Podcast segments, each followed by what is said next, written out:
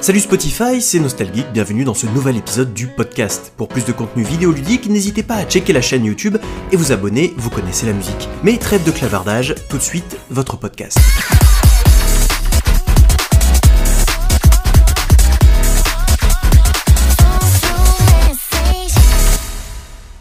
Bonjour à tous et bienvenue dans le Nostalcast qui est donc le format podcast slash discussion de la chaîne, un podcast que vous pouvez d'ailleurs retrouver sur Spotify et Apple Music. Aujourd'hui pour ce neuvième épisode j'ai l'honneur d'être euh, rejoint par euh, trois de mes créateurs de contenu préférés pour parler de l'héritage d'Elden Ring, donc j'ai nommé Exerve. Salut Je savais pas si ça allait commencer par moi, j'avais un doute. Euh, bonjour tout le monde. Merci beaucoup pour l'invitation. Bah merci à toi. Atomium. Yes, bonjour, et ravi du coup, hein, pareil, d'être avec vous. Ça va être trop cool, en vrai ça va être trop bien, je sens qu'on va passer un très bon moment. Et euh, Hugo de la chaîne Game Next Door. Bah, merci, voilà, c'est moi. Bonjour à toutes et à tous, et bah, je suis aussi très heureux d'être avec vous pour parler d'Elden Ring. Voilà. Voilà, c'est un peu le, c'est un peu le Infinity War du podcast français euh, sur le jeu vidéo, euh, en quelque sorte. Euh, donc je pense que la plupart de nos auditeurs savent pertinemment qui vous êtes, parce que d'habitude c'est le moment où je demande aux invités de présenter leur contenu. Donc plutôt que vous demander ce que vous faites dans la vie, je vais plutôt vous demander quoi de neuf, comment ça va, et à quoi vous jouez en ce moment. Bon, on va commencer par Atomium, tiens. Yes, alors du coup ça va être dur de te dire à quoi je joue en ce moment, autre que Elden Ring, vu que je viens à l'instant de finir après 180 heures et c'était très long mais très bon trop cool. Et euh, du coup, bah euh, oui, non, ça va, ça va, ça va au top. Après, euh, là, je, je, me pose la question de c'est quoi le jeu que tu fais après ça? Et c'est hmm. la, réponse est difficile à trouver. Peut-être à Outer Wild le DLC que j'ai pas encore. ah oui. Ah ouais, non mais là. Ah bah oui. Ouais ouais, Bartois va le faire. Enfin, je veux dire. Reste, ouais, mais je... 10 minutes, s'il te plaît. non, mais le truc, c'est quoi Tout le monde conseille ce, jeu-là comme euh, étant le GOTY l'année dernière, donc je me dis, bon, quand même, ouais. Ah clairement. Ah, c'est vrai que j'en ai vu beaucoup faire la transition à, un autre jeu qui est sorti quasiment en même temps, à savoir Horizon Forbidden West, qui est un jeu avec, euh, avec un certain nombre de qualités. Euh, et en ce qui me concerne, une de ces qualités n'est certainement pas son open world comparé à celui d'Elden Ring. Et c'est vrai que ça fait un peu, pour certains, ça fait un peu cet effet douche froide, quoi. Deux quasiment, enfin, j'ai commencé, on va dire l'un et transitionné sur l'autre, et clairement, ouais, c'était compliqué. C'était très très con. euh, bah moi, je suis en alternance entre 13 Sentinelles, dont je vois, il y a une chaîne YouTube qui s'appelle Nostalgique qui a parlé, on a parlé il y a pas longtemps, donc euh, voilà, vous pouvez aller checker ça. Non, je le connais, c'est un con, c'est un con.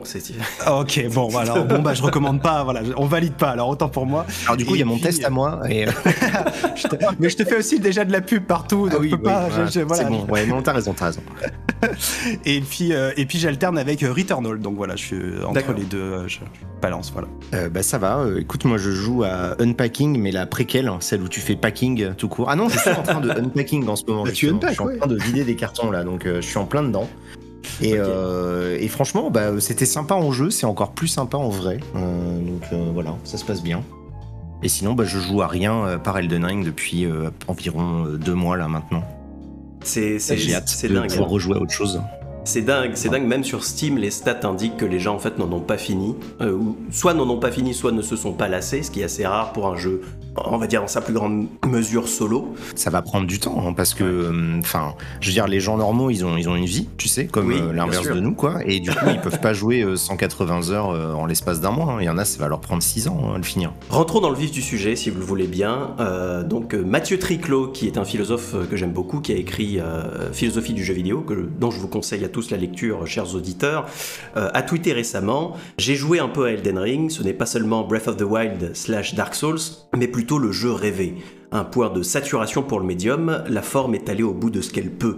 Une sorte de Skyrim qui aurait réussi. Euh, qu'est-ce que ça t'inspire, euh, Hugo? Oula, il y a beaucoup de. Déjà, tu, tu envoies. Tu as, des, tu as trois heures. Tu as trois heures. oui, mais c'est, c'est le, professeur à parler, que dire après? Euh, Oui, écoute, je... Bah, c'est difficile de, rentrer comme ça dans le truc parce que c'est, il y a à la fois la formule des Souls qui était là et c'est vrai qu'il y avait cette curiosité. Ici, deux grands open world qui étaient vraiment les bah, les références précédentes, hein, Skyrim en son temps, puis euh, Breath of the Wild. Et toute la question maintenant, c'est de voir est-ce que Elden Ring euh, est le, le nouveau parangon de ce, truc-là. Il dit que voilà, c'est un Skyrim qui a réussi. Alors bon, moi je suis pas un grand amateur de Skyrim, donc mhm. oui, de fait, mais euh, mais voilà, je sais pas, c'est assez. Moi, c'est fort là ce que tu m'envoies. Hein. Tu me donnes une grosse responsabilité. Hein. Ah, tout de suite, je me suis dit, il faut que ce soit à la hauteur de ta réputation, euh, Hugo. oui, bien sûr, bien sûr. Euh, Bah, il y, a cette idée d'aboutissement en fait qui ressort de, de, ce tweet que j'ai trouvé intéressante. Euh, et peut-être du fait que ce soit un aboutissement, on reviendra sur la question de l'après Elden Ring pour From Software un peu plus tard. Euh, mhm. Mais euh, est-ce possible est-ce possible, était-ce déjà raisonnable peut-être d'aller autant au fond de la forme de l'open world et euh, de, ce que cette forme peut offrir. Et puis, euh, peut-on, oui, peut-on réellement aller plus loin sur le monde ouvert euh, après, quoi? Bah, Ça dépend, en fait, ce que tu entends par là. Si c'est juste une question d'échelle, tu peux toujours faire plus gros. Hein. Je veux dire, No Man's Sky, ça sera toujours et éternellement le, pardon, l'open world le plus grand du monde.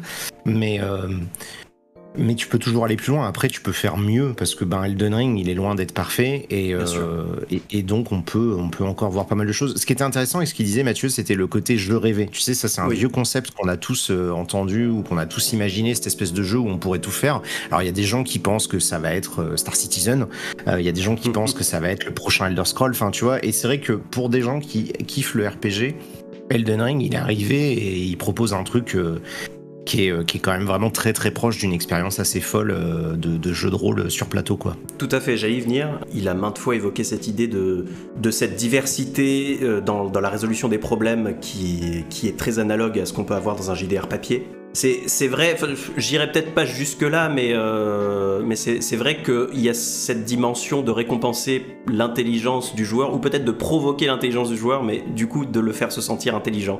Alors attends, juste revenir sur le truc d'avant. En fait, le, le, côté jeu rêvé, je trouve ça trop marrant comme formulation, parce que c'est effectivement, comme disait Exer, exactement ça.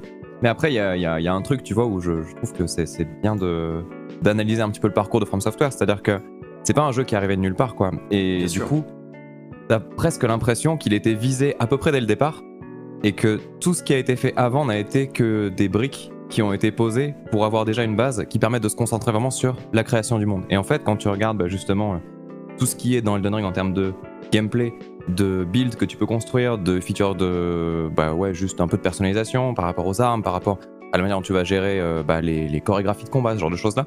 En fait, t'as l'impression qu'il y avait vraiment déjà tellement de choses qui ont été pré-prod dans Dark Souls 1, 2, 3. c'est un petit peu de Sekiro, beaucoup de Sekiro d'ailleurs, dans tout ce qui est pattern de boss, notamment les animations, tout ça. Euh, Demon Souls également par d'autres aspects, mais ça je pense que Xavier en parlera beaucoup mieux parce que c'est pas du tout mon jeu préféré. Mais, euh, mais c'est vrai que du coup c'est intéressant d'avoir toutes ces briques qui ont été faites et de se dire qu'Elden Ring finalement ça a été 5 ans de prod, mais 5 ans de création de monde quoi. Et donc euh, le luxe que le studio s'est offert avec tout ce qui a été fait par le passé, c'est quelque chose qui est assez unique en fait. Et du coup, je pense que c'est aussi pour ça, tu vois, qu'ils mettent à ce point-là un pied en avant euh, beaucoup plus que les autres.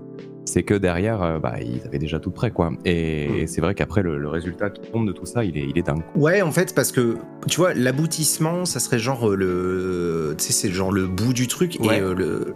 En fait, pour moi, l'aboutissement, c'était déjà Dark Souls 3. Ouais, je suis d'accord avec ça. Moi, je rejoins vraiment avec là-dessus. Ouais, et, euh, et, du coup, bon, Elden Ring, euh, c'est c'est plus une variation. En fait, From Software, c'est un des rares studios au monde qui peut se permettre de refaire le même jeu à chaque fois et, euh, et d'améliorer un petit peu le délire et de, et, de, tester des trucs, tu vois. Pendant un temps, Bethesda, ils faisaient ça, hein, parce que bon, Skyrim et Oblivion, c'est jamais que Morrowind en moins bien. Oui. Et il y a des chances que le prochain Elder Scrolls, ça soit la même chose. Donc, donc mais eux, ils arrivent à le faire avec un rythme qui est quand même assez vénère, parce que tu dis, ils ont sorti 6-7 jeux en bien 12 ans, je crois, un truc comme ça donc euh, dont un jeu qui a pris presque 6 ans à développer. Ouais, ils sont sur une idée de variation, quoi. Tu sais, c'est un peu des musiciens, hein. ils ont une espèce de thème, ils sont obsédés par ce truc-là, ils le jouent et ils le rejouent, et à chaque fois, ils, ils apportent des petits trucs. Mais là, Elden Ring, c'est vraiment plus l'open world qui change tout parce que comme l'a dit Atto, euh, en termes de gameplay, enfin, si t'as déjà joué et que t'as pas mal d'heures de vol sur les autres jeux, c'était quand même en terrain conquis quoi. Ouais, je suis tout à fait d'accord. Enfin, j'aime bien, j'aime bien l'idée que Dark Souls 3 soit pour l'instant la cristallisation d'une formule et qu'Elden Ring soit une variation sur cette formule. C'est vrai que j'avais pas pensé comme ça. Dark Souls 3 reste euh, à ce jour mon, jeu de Hidetaka Miyazaki préféré. Euh, c'est aussi celui euh, qui m'a fait vraiment plonger dans, ces jeux-là. Cette cristallisation, Exerve, tu, la vois où? Dans le système de combat dans la structure du monde Ouais, bah le 3 c'était. Euh, J'ai plus ce que j'en disais à l'époque, mais. C'est un euh, best-of. ouais, c'était déjà un gros best-of, ouais. Euh, et Elden Ring, c'est un maxi, maxi best-of, quoi. C'est euh, ça va.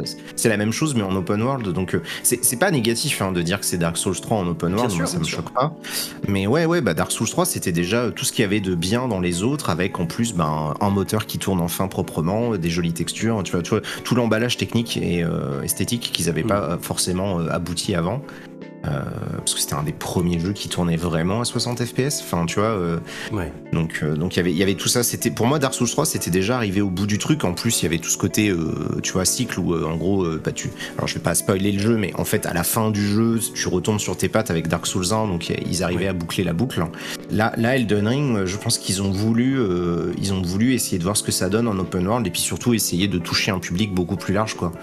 C'est un truc dont je parlais euh, euh, dans une autre émission. Euh, en fait, dans ses interviews, Miyazaki, quand il parlait d'Elden Ring, il disait que c'était son jeu. tu vois, c'était son, c'était son premier jeu qu'il allait créer intégralement depuis qu'il était devenu patron. Mhm. Qu'il est devenu patron de From Software en 2015, 2014, euh, par là à peu près, tu sais. Oui. Et, euh, et en fait, bah, le premier projet qu'il a pu lancer vraiment euh, de A à Z en tant que patron, c'était celui-là. Et, euh, et il m'avait dit euh, dans une interview que c'était, euh, en gros, c'était ça passe ou ça casse. Et donc c'était, il a tout mis dedans. Et bah voilà, tu vois, ça a donné Elden Ring. Un peu le jeu de la dernière chance, d'une certaine manière. Ouais, non mais enfin, enfin c'est ça qui est terrible, c'est que c'est pas, c'est pas Final Fantasy, tu vois, c'est pas le storytelling où c'est, c'est ça où on ferme boutique. Enfin, je veux dire, ils avaient déjà, ils, avaient peu de chances de se planter entre guillemets. Oui, bien sûr. Euh, Hugo, euh, ta perspective sur, euh, sur cette analogie à Dark Souls 3 Ouais, moi je, suis, moi je suis complètement d'accord parce que pour moi, euh, même en tant que de, de mon ressenti de joueur, pour moi j'en avais fini avec Dark Souls. Ça y est, c'était bon. J'a- J'avais compris ce qu'ils avaient à me raconter ces gens-là dans leur façon de faire du level design, ce, ce truc qui se boucle, etc. Quand, quand j'ai joué à Dark Souls 3, j'avais vraiment l'impression de, de jouer, de, de reconnaître la musique, de, de, de, se mettre, de comment comment c'était possible. Et limite, sur, les, sur la fin, je savais exactement quand étaient les raccourcis, quand étaient les escaliers, les ascenseurs. Je, ça y est, j'étais, je, je faisais corps un petit peu avec ce, ce truc que j'avais appris à connaître. Tu connaissais le Et, Kung euh, Fu, quoi. Bah, c'est pas forcément que je connaissais le kung-fu, mais je connaissais comment s'exprimaient ces créateurs, quoi. Ouais. Et, euh, et, et- et je, j'avais compris ce qu'ils avaient envie de me dire. Alors que là, en, en jouant Elden Ring, je, je reconnais quand même la musique, mais, euh, mais je, j'ai, l'impression qu'ils ont voulu faire euh, comme une sorte de beaucoup plus gros livre, tu vois. C'est comme quand tu lis, euh, je sais pas, tu vas lire, un- tu vas lire des auteurs, ils ont écrit un bouquin de 500 pages et t'as déjà beaucoup de choses qui- qu'ils aiment faire à l'intérieur. Et puis là, ils ont envie de sortir le magnum opus, tu vois, le truc Mm. qui fait euh, 200 pages, un truc fleuve. Et là, j'ai vraiment l'impression que c'est ça qu'ils avaient envie de proposer. C'est-à-dire que, comme le disait Atto, hein, la formule, il y avait tellement de choses à recycler, tellement de choses sur lesquelles ils ont pu capitaliser. Et là, l'idée pour moi, c'était vraiment, c'était vraiment d'expand, de faire vraiment un truc énorme en open world et d'essayer de faire vivre cette formule dans un, dans un design du monde un petit peu, un petit peu différent quand même. Parce qu'il y a quand même quelque chose de, de radicalement différent dans la progression spatiale qui était euh, très terre à terre dans les dans, dans, dans les Souls, hein, puisqu'on était vraiment cloué euh, cloué aux Souls, euh, cloué aux Souls, au sol pardon, Bien sûr. Ah, Et, euh, bloqué blo- bloqué entre les couloirs. Il y avait vraiment ce truc d'arpenter. Et, euh, et là maintenant, ça voilà, avec le cheval, les sauts, etc. Il y a quelque chose quand même qui a été qui a été bouleversé et le level design de l'open world vient vient supporter euh, vient supporter tout ça. Et quel level design de l'open world? C'est vrai que ça faisait très très longtemps en jouant à Elden Ring pour la première fois que j'avais pas ressenti cette manière, cette, cette, euh, ce caractère organique dans la, dans la progression dans l'open world, qui est peut-être tout à fait illusoire et on, te tient peut-être par la main, mais euh, j'ai eu aussi ce sentiment que, davantage que dans énormément d'open world, euh, chaque joueur avait une route vraiment différente. Il y avait un, il y avait un gars qui était parti, euh, qui, avait, qui avait fait la, la- caverne des loups en, arrivant, qui avait foncé à l'église des laits, etc., qui avait suivi la grâce, et puis il y avait le gars qui était parti complètement à l'autre bout et qui était allé à Limgrave, mais du sud, qui, qui était tombé sur des, des, des- des choses complètement dingues. C'est, il y a cette diversité maîtrisée, j'ai l'impression, euh, dans la progression d'Elden Ring, que je trouve vraiment remarquable et comme tu dis, euh, Hugo, c'est tellement, pour le coup, c'est neuf pour le studio et c'est quelque chose, euh, c'est quelque chose que je m'attendais absolument pas à avoir cette maîtrise. Je sais pas si on peut parler de maîtrise. Atomium, ça t'évoque quoi? Bah, plusieurs trucs déjà. Le... Enfin, moi, la partie qui m'avait le plus bluffé, c'est quand je suis arrivé à. Donc, dans c'était dans la preview à l'époque, euh, dans Liurnia, et que tu te rends compte que les, les ennemis sont accessibles dans le sens où, euh, même si t'es niveau 1, tu peux à peu près les tuer en 3-4 coups. Hmm. Et donc, tu comprends que le jeu est fait de sorte qu'il y a plusieurs endroits, effectivement, par lesquels tu peux attraper l'aventure, et tu peux vraiment commencer par te balader avant même d'envisager d'avancer quelque part euh, vraiment euh, de manière décisive avec euh, du boss, des trucs comme ça. Et, et c'est vrai que tu vois toute cette dimension balade, elle est, elle est super importante parce que je pense que c'est ça qui assouplit énormément la formule au point de la rendre plus accessible pour beaucoup de gens. Même Ouais. si, je pense qu'on pourra rebondir là-dessus, la fin c'est chaud quand même. hein. Oui. Il y a des boss qui sont un peu trash. Mais bon, Oui, ça, Alors, je le précise tout de suite, excuse-moi, je t'interromps, euh, parce que j'ai, comme je suis quelqu'un qui oublie tout, euh, je n'avais pas pensé euh, à le préciser au début. On va spoiler, hein, on va se permettre de, de parler euh, du jeu en profondeur, des boss, de certaines zones avancées, et de la fin du jeu et de ce qu'on en pense. Donc, si vous n'avez pas terminé Elden Ring et que vous attendez, vous vous préservez à tout prix de ce qui vient après, voilà, vous êtes prévenus.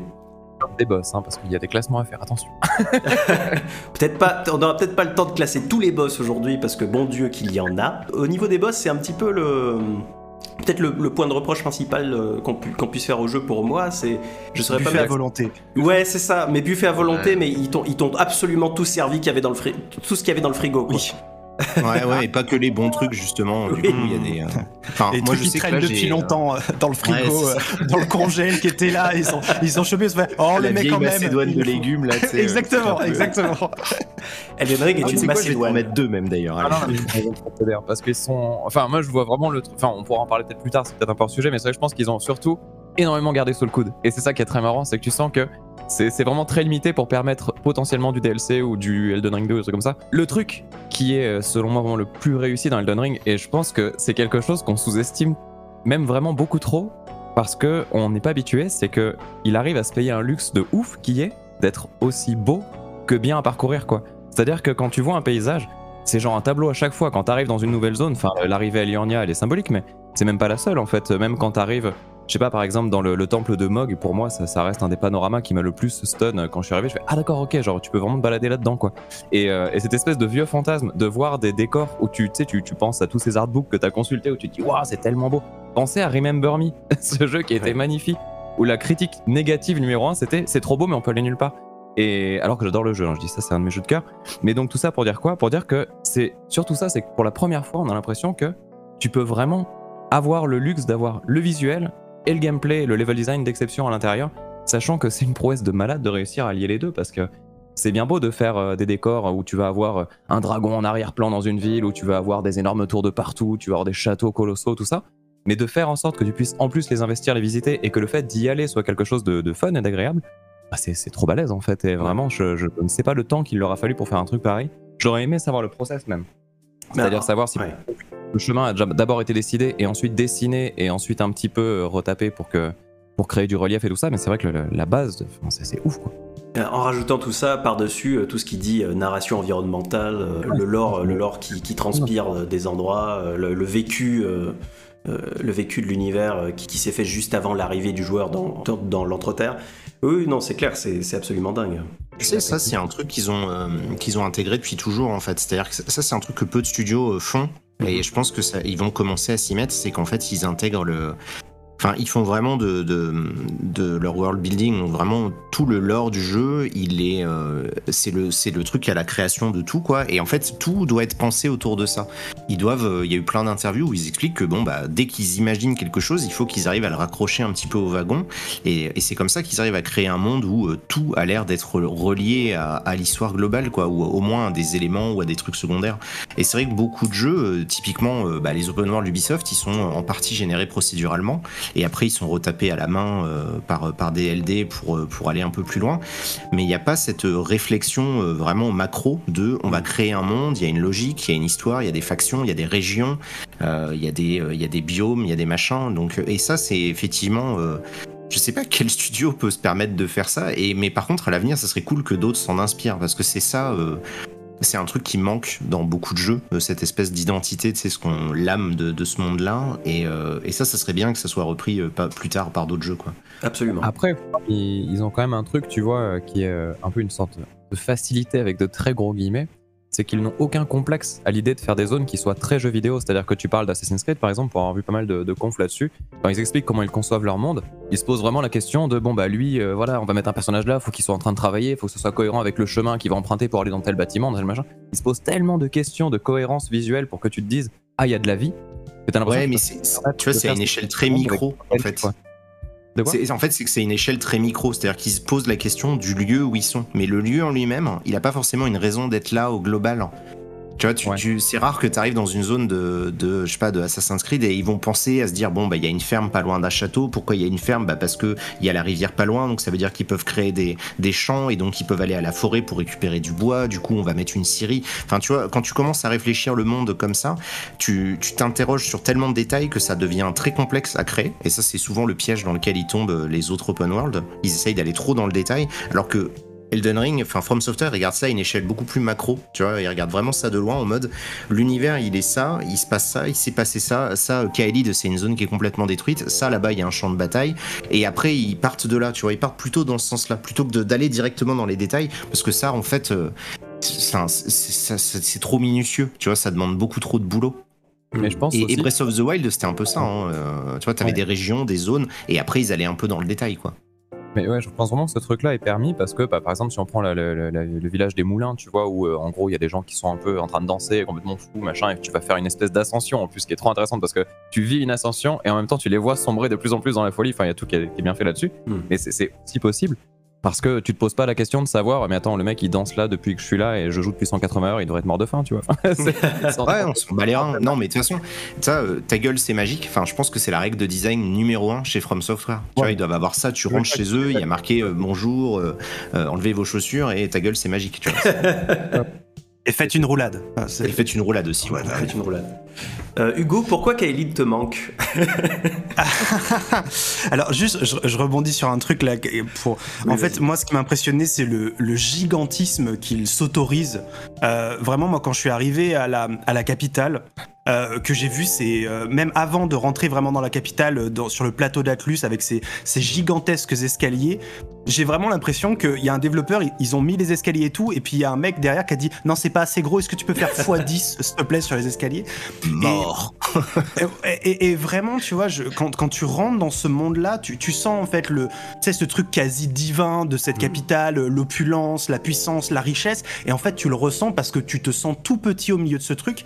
Et, et à plein, de- à plein d'endroits, en fait, Elden Ring, c'est un, jeu- un- un jeu qui m'a fait ressentir ces, grands moments de vertige qu'aucun open world m'avait fait. Et en fait, Mm. bon, peut-être si, tu vois, je pense par exemple à Subnautica. Euh, je sais pas si, si tout le monde l'a fait ici, mais c'est un jeu, parfois, t'arrivais dans des zones, t'avais des, un peu des cœur parce que tu prenais le- le- la, la mesure de, de ce qui était devant toi. Ouais. Et, et je trouve qu'Elden Ring a un, un monde ouvert qui est un petit peu euh, qui, qui- qui arrive à te décrocher la mâchoire comme ça parce que non seulement effectivement ça va être euh, parcourable c'est à dire qu'on va pouvoir y aller mais en plus il y a une il y a une échelle euh, vraiment ils se sont ils se sont vraiment tout autorisés sur les échelles et, et c'est ça qui donne à Elden Ring je trouve ce monde si euh, si majestueux et pour revenir à Kaelid bah, tu te rends compte la, la, la taille de la zone qui a été massacrée par justement la putréfaction Ouais. c'est-à-dire qu'il y a une histoire derrière. On, on, on, on sent ce qui s'est passé et surtout on mesure la puissance de, bah, de la putréfaction sur cette ère gigantesque qui est complètement, euh, qui est complètement en- entre, euh, qui est un peu morte comme ça, mais tu sens qu'il y a une vie un peu euh, malsaine qui s'est développée au milieu de tout ça. Et oui, Kaelid me manque parce que euh, Kaelid c'est un endroit qui est, je sais pas, quand, quand tu arrives, t'es pas bien là-bas. Tu, tu sais, tout est, tout est rouge. Tu te dis, mais qu'est-ce qui s'est passé? Et en fait, à fur- au fur et à mesure que que tu y reviens, tu, je sais pas, il y, y a cette musique, il y a ces petits violons, il y a cette couleur rougeâtre. Je sais pas, c'est un endroit qui m'a marqué justement parce que c'était pas forcément agréable d'y être. Mais en même temps, c'est peut-être celui qui m'a le plus marqué dans, dans, dans ma chair et dans mon ressenti de, de joueur, dans mon expérience de, bah, de petits personnages qui se baladaient dans ce monde gigantesque. Ouais, Kylie, je m'en souviendrai toute ma vie. D'accord, ouais, super intéressant. Et effectivement, on, on citait le plateau d'Altus, euh, qui est, j'ai l'impression, euh, il y, a, eu pour la plupart des gens, pour le coup, on a tous, on a tous eu des expériences relativement différentes sur Elden Ring, mais le plateau, j'ai l'impression que ça revient constamment. Il y, y a eu cette montée des marches et il y a eu ce décrochage de mâchoire. Et il y a eu ce moment, punaise, mais comment Pourquoi C'est dingue, c'est impossible de faire un truc pareil. C'est des humains qui ont fait ça, c'est incroyable. Euh, et ce, qui me, ce qui me permet de faire une transition incroyable sur l'acte 2 un peu de ce podcast euh, en quelque sorte. Elden Ring est-il trop? Alors la phrase, euh, la phrase peut se terminer de différentes manières. Elden Ring est-il trop grand, trop gros, trop long, trop profond? Euh, en gardant en mémoire des soucis d'équilibrage, en gardant en mémoire euh, la- le bien-être des employés hein, de chez FromSoft, ce qui, est- ce qui y a des, des choses qui sont ressorties aussi euh, là-dessus dernièrement. Exerve, t'en penses quoi? Est-ce qu'Elden Ring c'est trop? Ça dépend, c'est ça en fait. Il y, a des trucs où c'est. euh, en fait, c'est ça le problème, c'est que c'est toujours un peu. Enfin, tu sais, t'as un côté un peu schizophrène quand tu regardes ça. C'est-à-dire que d'un côté, ben. Si ça pas été aussi gros, le jeu aurait pas été aussi marquant.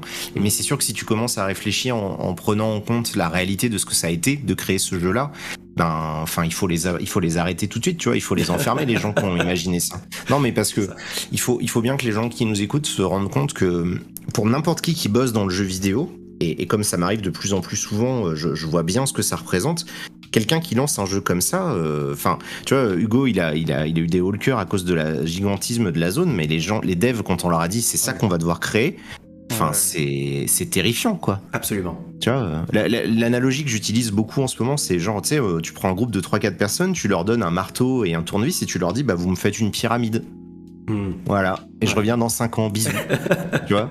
Et c'est ça. Mais c'est ça qu'ils ont fait. Et c'est vraiment terrifiant en termes de ce qu'on appelle le scope, donc le- le- Ouais. les ambitions globales du jeu. C'est quelque chose que personne n'oserait faire en fait. Il n'y a pas d'autres studios qui pourraient se permettre de dire, bah, on va claquer tout notre blé là-dedans. Et en plus de ça, euh, 90% du contenu, il est complètement optionnel. Parce Mm. que euh, sur les 150 ou 170 boss, il y en a que 10, je crois, euh, qui sont obligés, qui sont obligatoires. Donc le reste, euh, c'est c'est vraiment que du annexe, quoi. J'aime bien le côté schizophrène parce que c'est vrai que le problème de ça, c'est qu'en plus, quand tu y goûtes, tu as tendance à croire que bon, bah vivement que le prochain soit comme ça, alors que non, non, c'est faux, tu vois, parce que la vérité, c'est que c'est c'est déjà un jeu qui marche sur le sang et les cendres, quoi, et donc euh, là-dessus, c'est.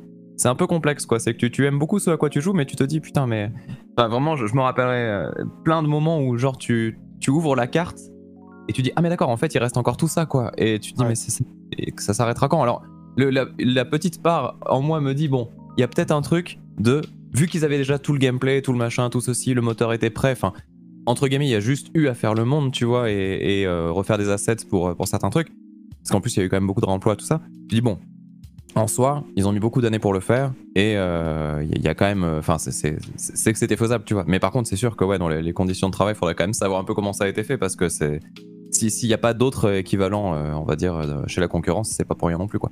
Donc euh, là-dessus, ouais. Après, euh, juste pour rebondir à, un autre sujet, du coup, par rapport euh, le fameux trop grand, parce que j'ai lu beaucoup de, gens qui justement euh, disaient que, genre, pour son propre bien, le jeu aurait dû être plus court, tout ça, mais cette fois-ci en parlant de critique du jeu en tant que tel.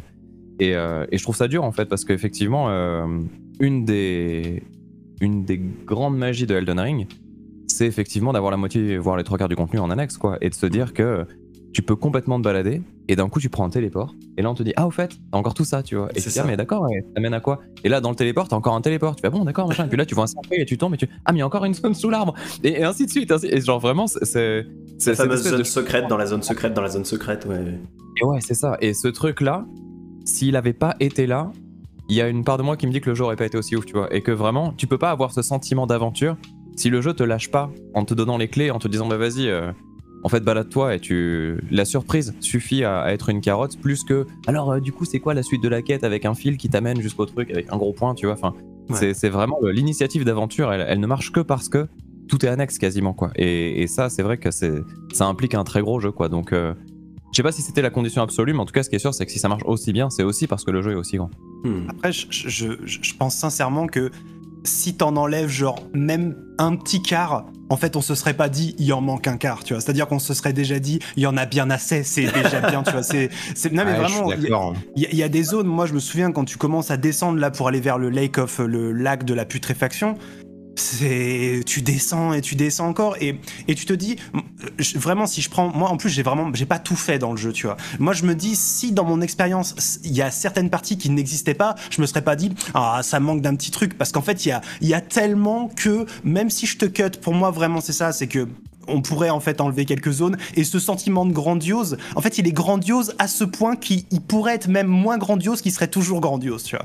Donc euh, il y, a, y, a ce, y a ce truc là je, je pense que moi, de toute façon, tu vois, typiquement, moi, mon expérience, ça a été vraiment de me dire, bah, je vais faire comme certains jeux où je vais pas tout faire d'un coup. Elden Ring, je me suis dit, je vais essayer d'aller au bout, je vais faire les crédits, et je me suis dit, je sais que j'y reviens dans 3-4 mois et que je ferai d'autres choses. Il me reste, tu vois, Malenia, j'ai pas fait, euh, il me reste encore, il y, a, plein de trucs qui me restent à faire, et je suis content de pouvoir segmenter parce que clairement, euh, au bout de 60 heures de jeu, j'étais en mode, bon, bah, ça y est, moi, je, moi, je commence à envie, j'ai envie de, de jouer un peu à autre chose, de, de faire d'autres choses dans ma vie, d'avoir autre chose qu'Elden Ring dans ma tête. Donc, euh, donc je suis content de pouvoir le segmenter. Et, euh, et encore une fois, ouais, je pense que en, en revenant à l'expérience de, de plein de gens, oui, c'est un jeu qui, est, qui va être gargantuesque, qui est vraiment fleuve. Et, euh, et ça va être beaucoup pour tout le monde, même si, encore une fois, quand on regarde les stats des, des, des succès et compagnie, il est fini. Hein. Franchement, les gens, ils sont allés vachement loin dans le jeu et parfois beaucoup plus que dans d'autres jeux qui sont beaucoup moins grands. Donc, euh, C'est assez comme saisissant. quoi, hein.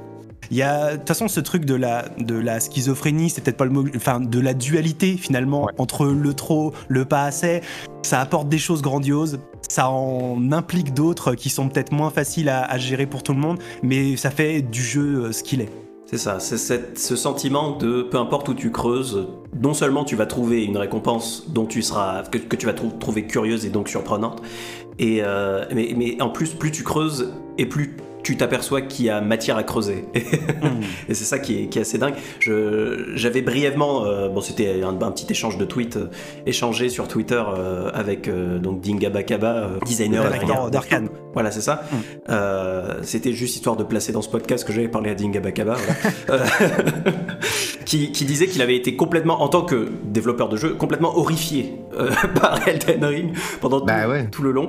Euh, c'est vrai que bah, toi, t'es un petit peu dans le game dev euh, Exerve, euh, à toi aussi, euh, bien sûr. C'est vrai que quand tu, en, en tant que développeur, en tant que développeur, pour, en l'occurrence de AAA, euh, tu, reg- tu regardes ça, tu te dis, mais, mais non. Ouais, et puis j'aimerais pas être dans les bureaux de gens qui font des open world à l'heure actuelle, qui sont en train de finir Zelda 2, tu vois. Bien sûr. Là, Ouais. Ils font, ah merde, Non, on avait pas d'avance, on en a deux de retard, quoi. C'est. Ouais. Enfin, on verra ce que ça donne. Juste parenthèse, Je mais. euh, pense que les gens, tu vois, de Nintendo, ça va. Ils, ils sont pas trop. euh, C'est c'est sûr que tu vois, de- ça fait, je pense, euh, enfin, ça remet en perspective beaucoup de choses et, et c'est intéressant pour ça aussi, quoi. C'est vrai que là, euh, Ouais. Ah bah Ça- là, les gens chez Guerilla, à mon avis, euh, ça- enfin, tu vois, ils ont pas dû euh, apprécier de se retrouver une nouvelle fois face à l'open world qui change tout euh, pour façon, leur jeu. quoi. Horizon 3, il sortira euh, en même temps qu'Half-Life 3, hein, je veux dire, c'est c'est le Bah, de scénario. toute façon, il sortira puisque c'est une trilogie, hein, donc euh, donc c'est sûr qu'il y aura un Horizon 3. Mais euh, en, en tout cas, depuis tout à l'heure, chers auditeurs, parce que je, je- je le vois venir dans les commentaires, euh, Horizon 3, euh, Horizon 2, pardon, Forbidden West est un excellent jeu. hein. On n'est pas en train de... Alors, Voilà. j'irai pas jusque là, mais euh, il, est, il est cool pour son histoire. Son open world, il est vraiment archaïque. C'est un Oui, Assassin's Creed à peine plus que ce qu'il était dans Horizon. Enfin, du coup, si je fais une parenthèse là-dessus, euh, tu vois, euh, Horizon Zero Dawn, c'était déjà euh, vraiment du Assassin's Creed pur et dur. Bien sûr. en- dans la construction de l'open world et mais tu te dis bon c'est normal c'était leur premier jeu mais là ils ont eu le temps de réfléchir et ils ont absolument pas revu leur copie là-dessus et c'est chiant enfin tu vois moi j'ai beaucoup aimé le jeu mais j'y ai joué et j'ai fait la moitié du jeu en mode facile Ouais. j'ai zappé euh, 90% du contenu annexe et je me suis préoccupé de la quête principale donc tu vois c'est vraiment une approche à l'opposé de ce qu'on peut faire dans un Elden Ring quoi Ah, et moi je le recommande aux clair. gens euh, hein tu vois, sur la structure d'Elden Ring, quand tu commences à essayer de regarder un peu la matrice de comment c'est fait, tu sens hein. qu'il y a, il y a- en vrai, il y a, il y a quand même un quadrillage, hein, c'est-à-dire que Ah bah, y a, il y a la tour, il y a la manière dont on dévoile un peu la map. À chaque fois, tu te rends compte qu'il y a des ruines, il y a les, euh, les catacombes. catacombes, on va ouais, avoir ouais, la petite sûr. tour de magie, on va avoir le dragon, parce que le dragon, ça aussi, il en faut un dans chaque zone. Donc, en fait, quand même, tu. Je veux dire, malgré tout, on, on se rend compte que l'open world, c'est- un genre qui, qui implique en fait un certain cadrage et une certaine façon de, de réutiliser, de, de, de comment dire, de calquer euh, une, une matrice de, de design, de, de faire de la réutilisation. Euh, Elden Ring, c'est un jeu qui fait énormément de recyclage. Hein, faut pas lui, faut, faut, vraiment pas l'oublier. Et à la fois dans sa structure, dans, dans la structure même de son monde. Ce qui est très intéressant, moi, ce qui m'a beaucoup plu dans Elden Ring, c'est que c'est un jeu qui fait le choix de ne pas être une simple carte. Tu vois, c'est pas un simple carré. Il y a vraiment cette forme en croissant de lune qui est super intéressante parce que ça leur permet de faire des petits goulets, des, petits, euh, voilà, moments d'étranglement. Donc avant, il y a voile l'orage, il y a avant de passer, de pouvoir monter à Altus. Ensuite, avant de, il y a, vraiment une, un- un- une porte qui est fermée avant d'entrer dans la capitale, et etc. Pour aller à la montagne, tu peux pas y aller comme ça. Euh, ils ont créé une forme d'open world qui est, euh, encore une fois, c'est From Software qui a l'intelligence de regarder quelque chose qui se fait déjà et de se dire, ok, comment on peut essayer de le faire pour que, pour que ça marche de manière un petit peu différente de- que ce qu'on fait. Et ça, j'ai trouvé que c'était vraiment réussi à, à ce niveau. Mais faut pas oublier, parce qu'on parle des, des trucs Ubisoft, etc., que c'est un jeu en vrai, euh, c'est un open world, que tel qu'on les oui. connaît un petit peu, tu vois. Oui, non, mais c'est que c'est mieux masqué parce que je sais pas si tu te souviens, on en Tout à avait fait, parlé. Moi, oui, je- oui. assez tôt, je, je m'étais dit, tiens, ça ressemble beaucoup à du Assassin's Creed quand même dans la structure parce que justement, il y a ces lieux qui ont une fonction qui est très identifiée très vite. ouais. Tu vois, t'as les mines, tu sais que tu vas trouver tes pierres, t'as les ça. catacombes, tu sais que tu vas trouver tes muguets. euh, Enfin, mais ils ont réussi à faire en sorte que, comme euh, je crois que c'était Atto qui disait tout à l'heure, c'est comme c'est super beau, tu vois, t'as tendance à le zapper ça. Mm. Et, euh, et, le, et le fait que c'est bah, c'est logique qu'il y ait des mines dans ce monde-là, c'est logique qu'il y ait des ruines, qu'il y ait des églises et tout, euh, c'est expliqué par le lore. Donc on, on voit moins le côté artificiel de la, de la construction. Et, et puis un, un truc débile, c'est que bah, tout n'est pas marqué dans ton petit log de quête. Il n'y a pas Eh tous oui. les petits symboles qui arrivent, qui sont, qui sont tout donnés sur la map. Ou en fait, justement, en fait, le truc c'est que tu dis que c'est caché, et c'est ça qui est intéressant, c'est que le jeu ne l'explicite pas Hmm. comme beaucoup d'autres open world vont l'expliciter en disant ça c'est ça c'est un, euh, je pense à Horizon, ça c'est les creusets, ça c'est le camp de bandits, exactement. et, et en fait, tout est là, mais tout n'est pas explicité. C'est euh, at your own discretion, tu vois. C'est à Mm. toi de, de- de le regarder.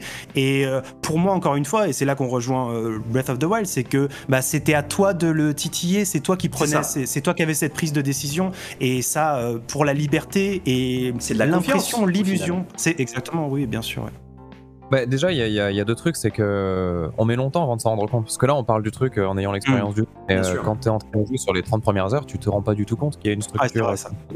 Donc elle existe effectivement, mais c'est pas, ça crève pas les yeux. Et après, l'autre truc, c'est le rythme, c'est-à-dire que je sais pas comment vous avez découvert le jeu vous, mais euh, du coup, moi de ma propre expérience, bah, j'ai pas du tout eu l'impression d'arriver dans une zone, de chercher la tour de magie, de chercher la tour de la euh, sûr de non. faire le. C'est cet ordre-là, il est pas systémique et du coup, tu. Non, c'est vrai. ouais. Quand tu, quand tu files, en, je sais que moi j'avais tendance à faire d'abord la ligne droite vers l'objectif que je m'étais fixé, et après revenir et faire un peu en épi et voir un peu de ce que j'avais raté. Et en fait, quand tu fais le truc de cette manière-là, t'enchaînes vraiment les gros donjons et trucs comme ça, tu te dis, mais c'est genre, c'est trop gros. Et c'est quand tu refais tout, que tu essaies de compléter, que tu dis, ah d'accord, mais en fait, à chaque fois, effectivement, il y a un dragon. Ah d'accord, mais à chaque fois, en fait, si jamais je vais dans la tour, je pourrais restaurer la rune. Et là où c'est trop bien fait, encore une fois, c'est que là où tu crois avoir une habitude, là t'as une tour et on te dit, non, non, par contre, dans celle-là, tu pourras pas monter, il falloir que tu descendes. C'est un truc de plateforme.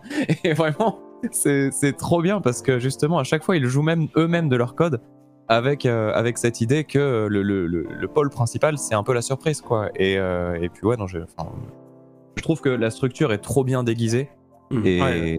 et par contre, juste pour finir et euh, revenir sur ce que vous disiez par rapport à Horizon, c'est pas du tout un jeu que j'ai apprécié, Horizon 2. Mais par contre, il y a un truc que je trouve essentiel, c'est que ce genre de jeu existe parce que il y a plein de gens qui n'aiment pas du tout la prise d'initiative, il y a plein de gens qui n'aiment pas sûr. du tout cette perdu. Et je trouve ça trop cool de se dire que c'est pas un format de monde ouvert qui écrase l'autre, c'est juste que c'est deux formules complémentaires et deux visions qui s'opposent.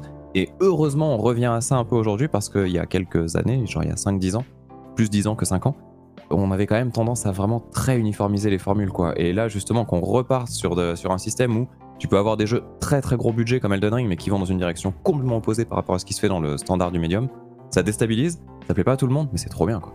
Donc là, en open world, euh, moi je sais que je cite souvent euh, Ghost of Tsushima parce que pour moi c'est vraiment le meilleur Assassin's Creed qui soit jamais sorti. Et, je trouvais qu'ils avaient trouvé une bonne façon de masquer aussi euh, pas mal de choses, alors pourtant on restait dans du triple A très balisé, très euh, streamliné. Donc euh, même pour des gens qui n'ont pas beaucoup de temps et qui veulent pas se prendre la tête comme dans un Elden Ring, le- l'expérience était cool. Mais, en fait, ce que je me dis, c'est surtout que je suis pas sûr qu'on ait d'autres studios qui s'attellent à faire un jeu comme Elden Ring en fait. J'ai du mal à imaginer d'autres studios qui vont se dire, vas-y, on va faire un truc un peu dans le même style. Bah, dans le même J'ai peur qu'on n'ait pas beaucoup, tu vois, de, de jeux qui s'inspirent à ce point euh, du truc, quoi. Ah, j'ai Bah, pas peur qu'on en ait pas beaucoup, moi. Enfin, je suis, je, je, je suis content, peur, tu vois. C'est euh, ouais. très bien qu'on en ait un de temps en temps, tous Oui. les, tous les 2-3 ans, mais pas, pas, pas tous les 3 mois, parce que je pourrais pas suivre. Ah bah non, mais euh, moi je serais obligé d'arrêter tout le reste s'il y a des jeux comme ça. C'est ça. Enfin, tu vois, est-ce qu'il y aura d'autres jeux comme Elden Ring? En fait, sans parler d'un jeu exactement pareil sur le monde ouvert, hein, seulement j'entends, euh, y, il y a quand même vraiment une sorte de, de dualité assez forte, même j'oserais dire presque un trio, tu vois. C'est-à-dire qu'il y a vraiment le format très Assassin's Creed, Mhm. il y a quand même le format Rockstar, parce qu'on n'en parle pas assez, mais Rockstar, c'est pas tout à fait pareil. hein.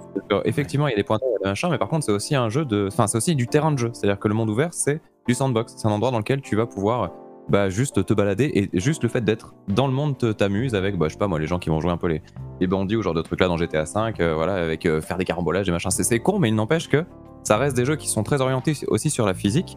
Et c'est une autre façon d'envisager le, le monde ouvert. Et puis après, bon, on pourrait parler aussi de Minecraft et compagnie, qui est un autre délire, mais bref. Il y a plein de façons de faire le monde ouvert. Et du coup, pour revenir sur Elden Ring, je trouve qu'il y a déjà un petit peu de, de Elden Ring, tu vois, dans du Death Stranding ou dans du Zelda, justement, tu vois, dans ce côté où euh, c'est euh, vraiment cette espèce de curiosité quand tu vois la ligne d'horizon qui est coupée par euh, ah une montagne, un ceci, un cela, tu te dis tiens j'ai envie d'aller dans ce point-là et Hmm. tu y vas avec les moyens qui sont les tiens au travers du gameplay. Ça reste quand même quelque chose qui te pousse plus à l'initiative qu'au fait de suivre un, un trajet bien défini. Et je sais pas, enfin c'est juste pour dire que ouais, je pense pas que on puisse, enfin que, que le- le- la condition sine qua non de faire un open world façon Elden Ring, c'est forcément la, la taille du truc. C'est plus sûr. tiller l'envie d'aventure quoi. Et c'est c'est vrai que bah, Death Stranding, c'était l'anti. Quand il est sorti, c'était Kojima qui faisait exactement tout le contraire de ce que tout le monde faisait. Euh, quitte à. euh, il me semble que dans ma vidéo, j'avais dit euh, il a, il a, tout ce qui était bien, il l'a jeté, il a gardé le mauvais et il a construit quelque chose dessus. Euh, et ça donnait quelque chose qui était tellement rafraîchissant, je trouvais. On a vu les contours de cette question à droite et à gauche. Euh, quid de l'après Elden Ring pour FromSoft? Parce que c'est vrai que ne serait-ce que tenter mentalement de cerner un Elden Ring 2, bon bien entendu c'est encore à, chaud et puis on vient de terminer le jeu pour certains et c'est- très difficile, d'autant plus difficile maintenant de le faire. Mais euh, est-ce que le studio va peut-être partir dans dans quelque chose de totalement différent. Il se murmurait qu'il y aurait un retour de Armored Core. Comme, comme on l'a déjà dit, ça fait un peu euh, ma dernière tournée de la part de Miyazaki euh, Elden Ring. Il y a- un peu cette impression, on fout tout ce qu'on a. Qu'est-ce qui serait judicieux, bien entendu on n'est pas à leur place, mais qu'est-ce qui serait judicieux de faire après? Euh, tu me poses toujours les, les- les- les questions, hein, les, les- les difficiles. hein. Qu'est-ce qui serait judicieux de, de- Qu'est-ce qui serait judicieux quel- de faire quel après, après? Quel après pour From Software? Ben, en fait, euh, je, je- je peux te donner que mon que ma perspective à moi. C'est-à-dire sûr, mais c'est tout ce que moi, J'avais déjà, euh, j'avais déjà, euh, j'avais l'impression que j'avais terminé ma relation de couple avec From Software, tu vois. C'est-à-dire Mm. que ça y est, euh, j'avais compris ce qu'ils allaient me raconter. Et vraiment, Elden Ring, j'ai passé un excellent moment. C'est vraiment, j'étais très content de les, re- les retrouver. Mais encore une fois, en fait, le, le gameplay, le- au-delà du monde, j'étais tellement à la maison que ça y est, j'ai encore une fois j'ai compris, tu vois, le, le- le- c'est un jeu sur lequel j'ai pas du tout eu cette euh, injonction à vouloir euh, vraiment être au fight avec les boss et tout parce que c'est des choses bah je les connais, j'avais déjà fait mon j'avais déjà eu ma j'avais déjà consommé ma relation avec ça, on va dire. Donc euh, je sais vraiment pas, euh, je moi j'étais très content finalement de les voir sur Sekiro parce que c'est un jeu qui faisait vraiment un pas de côté, qui explorait un truc assez spécifique et, euh, et du coup ça lui allait bien. Donc euh, personnellement je, je les aimerais plus. De toute façon c'est comme je suis, je préfère toujours du neuf, je préfère toujours quelque chose qui a une identité vraiment unique que euh, une version plus plus que un Elden Ring 2 là euh, à, à chaud euh, j'ai même pas encore totalement fini le 1 tu vois. Donc c'est pas du tout ce que je c'est pas du tout ce que j'attendrais. Je préférais les voir sur quelque chose de, de neuf. Ma- maintenant ça c'est moi ce que j'attends. Qu'est-ce qui est judicieux maintenant pour eux? Bah voilà Elden Ring c'est un succès commercial incroyable. Ouais. je pense qu'on a tout été tout, tous étaient surpris par, euh, par, ce, par ce succès. Enfin, vraiment, ces quelques 12 millions là en quelques jours. Euh, on, pouvait deviner que ça allait bien fonctionner, mais je pense pas qu'on pouvait anticiper des chiffres comme ça. Et je pense qu'aujourd'hui, ça va être encore beaucoup plus. Donc euh, voilà, j'imagine que ça va peser aussi dans la balance de, de leur côté. Maintenant, grosse pression aussi parce que bah, une fois que tu as sorti un, un jeu avec un tel scope, si tu te dis coucou c'est ça notre nouveau standard, Exact. tu te tires aussi quand même une, une, euh, tu te mets quand même un gros un gros boulet sur le pied, c'est-à-dire que bah le prochain euh, est-ce que le prochain ils peuvent se permettre de faire un jeu qui ne dure que 30 heures? Je ne sais pas. Voilà. Ça serait, ça serait une sorte de, de statement euh, assez intéressant, en tout cas, je trouve. Bon, Oui. bien entendu, il se, il se ferait cracher dessus, mais... mais, Mais euh, je, je sais pas justement parce que Ouais, tu je suis vois, pas sûr. hein. Est-ce que, est-ce que nous, on peut se dire en, tant- en tant que joueur, j'ai l'impression que tous les trois, on est d'accord, enfin tous les quatre, pardon, on est, on est tous d'accord pour se dire, euh, ok, Elden Ring c'était un truc monumental, euh, ça me dérange pas du tout de revenir à du From Software Totalement. plus petit, je, je leur en voudrais vraiment, vraiment, vraiment pas, parce que je comprends qu'au cours de leur euh, existence, ils ont, su- ils ont dû essayer de sortir cette espèce de gigantesque monstre, et maintenant, si on peut revenir à des choses un peu plus euh, correctes, qui durent 35 heures, je pense pas qu'on leur reprochait. Mais, mais pour eux, forcément, ça, ça, ça amène d'autres questions et d'autres Mm. perspectives. ouais. Ouais, c'est compliqué comme question parce que bon, bah, c'est c'est encore trop tôt. On n'a pas forcément euh, d'infos ou même d'indices, tu vois, sur ce qu'ils veulent faire par la suite. Qui est sûr, c'est qu'ils ont jamais gagné autant de blé. Euh, et donc, euh, non, mais l'industrie du jeu vidéo, c'est une industrie. Donc, de toute façon, Oui, elle est drivée par des envies créatives qui sont euh, jugulées par des moyens techniques, humains et, et financiers. À partir du moment où tu sais ça, tu peux analyser les choses en fonction en te disant, bon, bah, Là, c'est leur nouvelle licence. Tu sais, c'est une nouvelle IP, comme on dit. Donc, c'est une franchise qui s'appelle Elden Ring. C'est déjà, ça a déjà balayé Dark Souls. Euh, ils en ont vendu plus que tous les Dark Souls réunis, donc euh, enfin ils vont bientôt en vendre plus que tous les Dark Souls réunis, donc euh, c'est sûr que s'ils vont voir leur, leur financeur habituel, leur banquier en leur disant coucou, on va faire Armored Core, vous savez ce jeu dont vous n'avez jamais entendu parler, qui a jamais eu plus que 60 sur Metacritic, les mecs ils vont rigoler. Donc ce, qui est, ce qui est compliqué, c'est qu'après après avoir sorti un truc aussi gros, tu te dis mais il faut laisser du temps. Enfin tu vois, Bien sûr. moi je viens de rendre un manuscrit de livre, alors je dis pas que c'est la même chose, mais j'ai passé trois ans sur un projet de bouquin. J'ai qu'une envie, c'est de plus jamais écrire de livre. Tu vois, Ouais. c'est j'ai pas envie de me relancer dans un truc comme ça avant avant euh, plusieurs années. Peut-être que ça va me redonner envie. euh, peut-être que j'aurai tu vois de nouveau envie et peut-être qu'eux aussi ils auront ça. Mais mais ouais, je, je rejoins Hugo euh, sur le côté. Ben faites-nous un Bloodborne 2. euh, prenez le temps de Ah oui. sortir des jeux peut-être plus euh, plus calmes. Enfin tu vois plus euh, moins gros tout simplement. C'est pas grave. Et puis bah si vous avez une idée pour faire un truc encore plus gigantesque la prochaine fois, allez-y. Mais il n'y a pas besoin de se presser. De toute façon.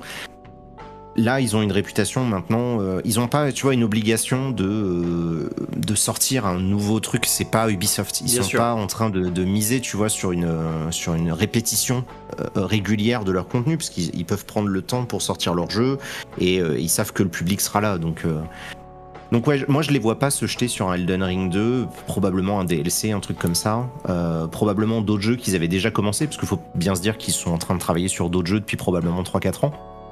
Ils ont, ils ont pas tout misé sur Elden Ring non plus. Il y a d'autres jeux qui sont en prod chez eux et, euh, et on verra quoi. Moi, je suis pas tout à fait d'accord avec tout, mais euh, du coup, je vais avoir une vision très terre à terre. Mais vas-y, vas-y, je t'en prie. Euh, bah, From Software, c'est aussi un rythme de sortie, quoi. C'est-à-dire que c'est des gens qui sont tout le temps dans le paysage euh, du jeu vidéo, que ce soit le fameux paysage de, de Hugo, mais euh, le, en gros, ouais, le- le- tu vas avoir régulièrement soit un jeu, un DLC, une actu, un ceci, un cela, une annonce. Enfin, voilà, ils arrivent toujours à être à peu près là. Et du coup, pour moi, euh, justement, ils ont une cadence qu'ils essaient de tenir depuis maintenant un bon moment. Et, euh, je suis convaincu que là, ce qui nous attend, c'est que ça fait des plombes que on sait que tu vois Bloodborne euh, sur PS5 en 60 FPS. C'est quelque chose qui est vraiment techniquement possible. Et donc, évidemment, plutôt que de le faire avant, ils vont le faire après Elden Ring. Parce que, en fait, juste pour convertir, tu vois, toutes les ventes de Elden Ring en, quelque chose, bah, c'est beaucoup mieux de sortir ça après. Donc là, pour moi, la prochaine étape, c'est très certainement le petit PlayStation machin tac. Ah, au fait, Bloodborne PS5, c'est maintenant, quoi.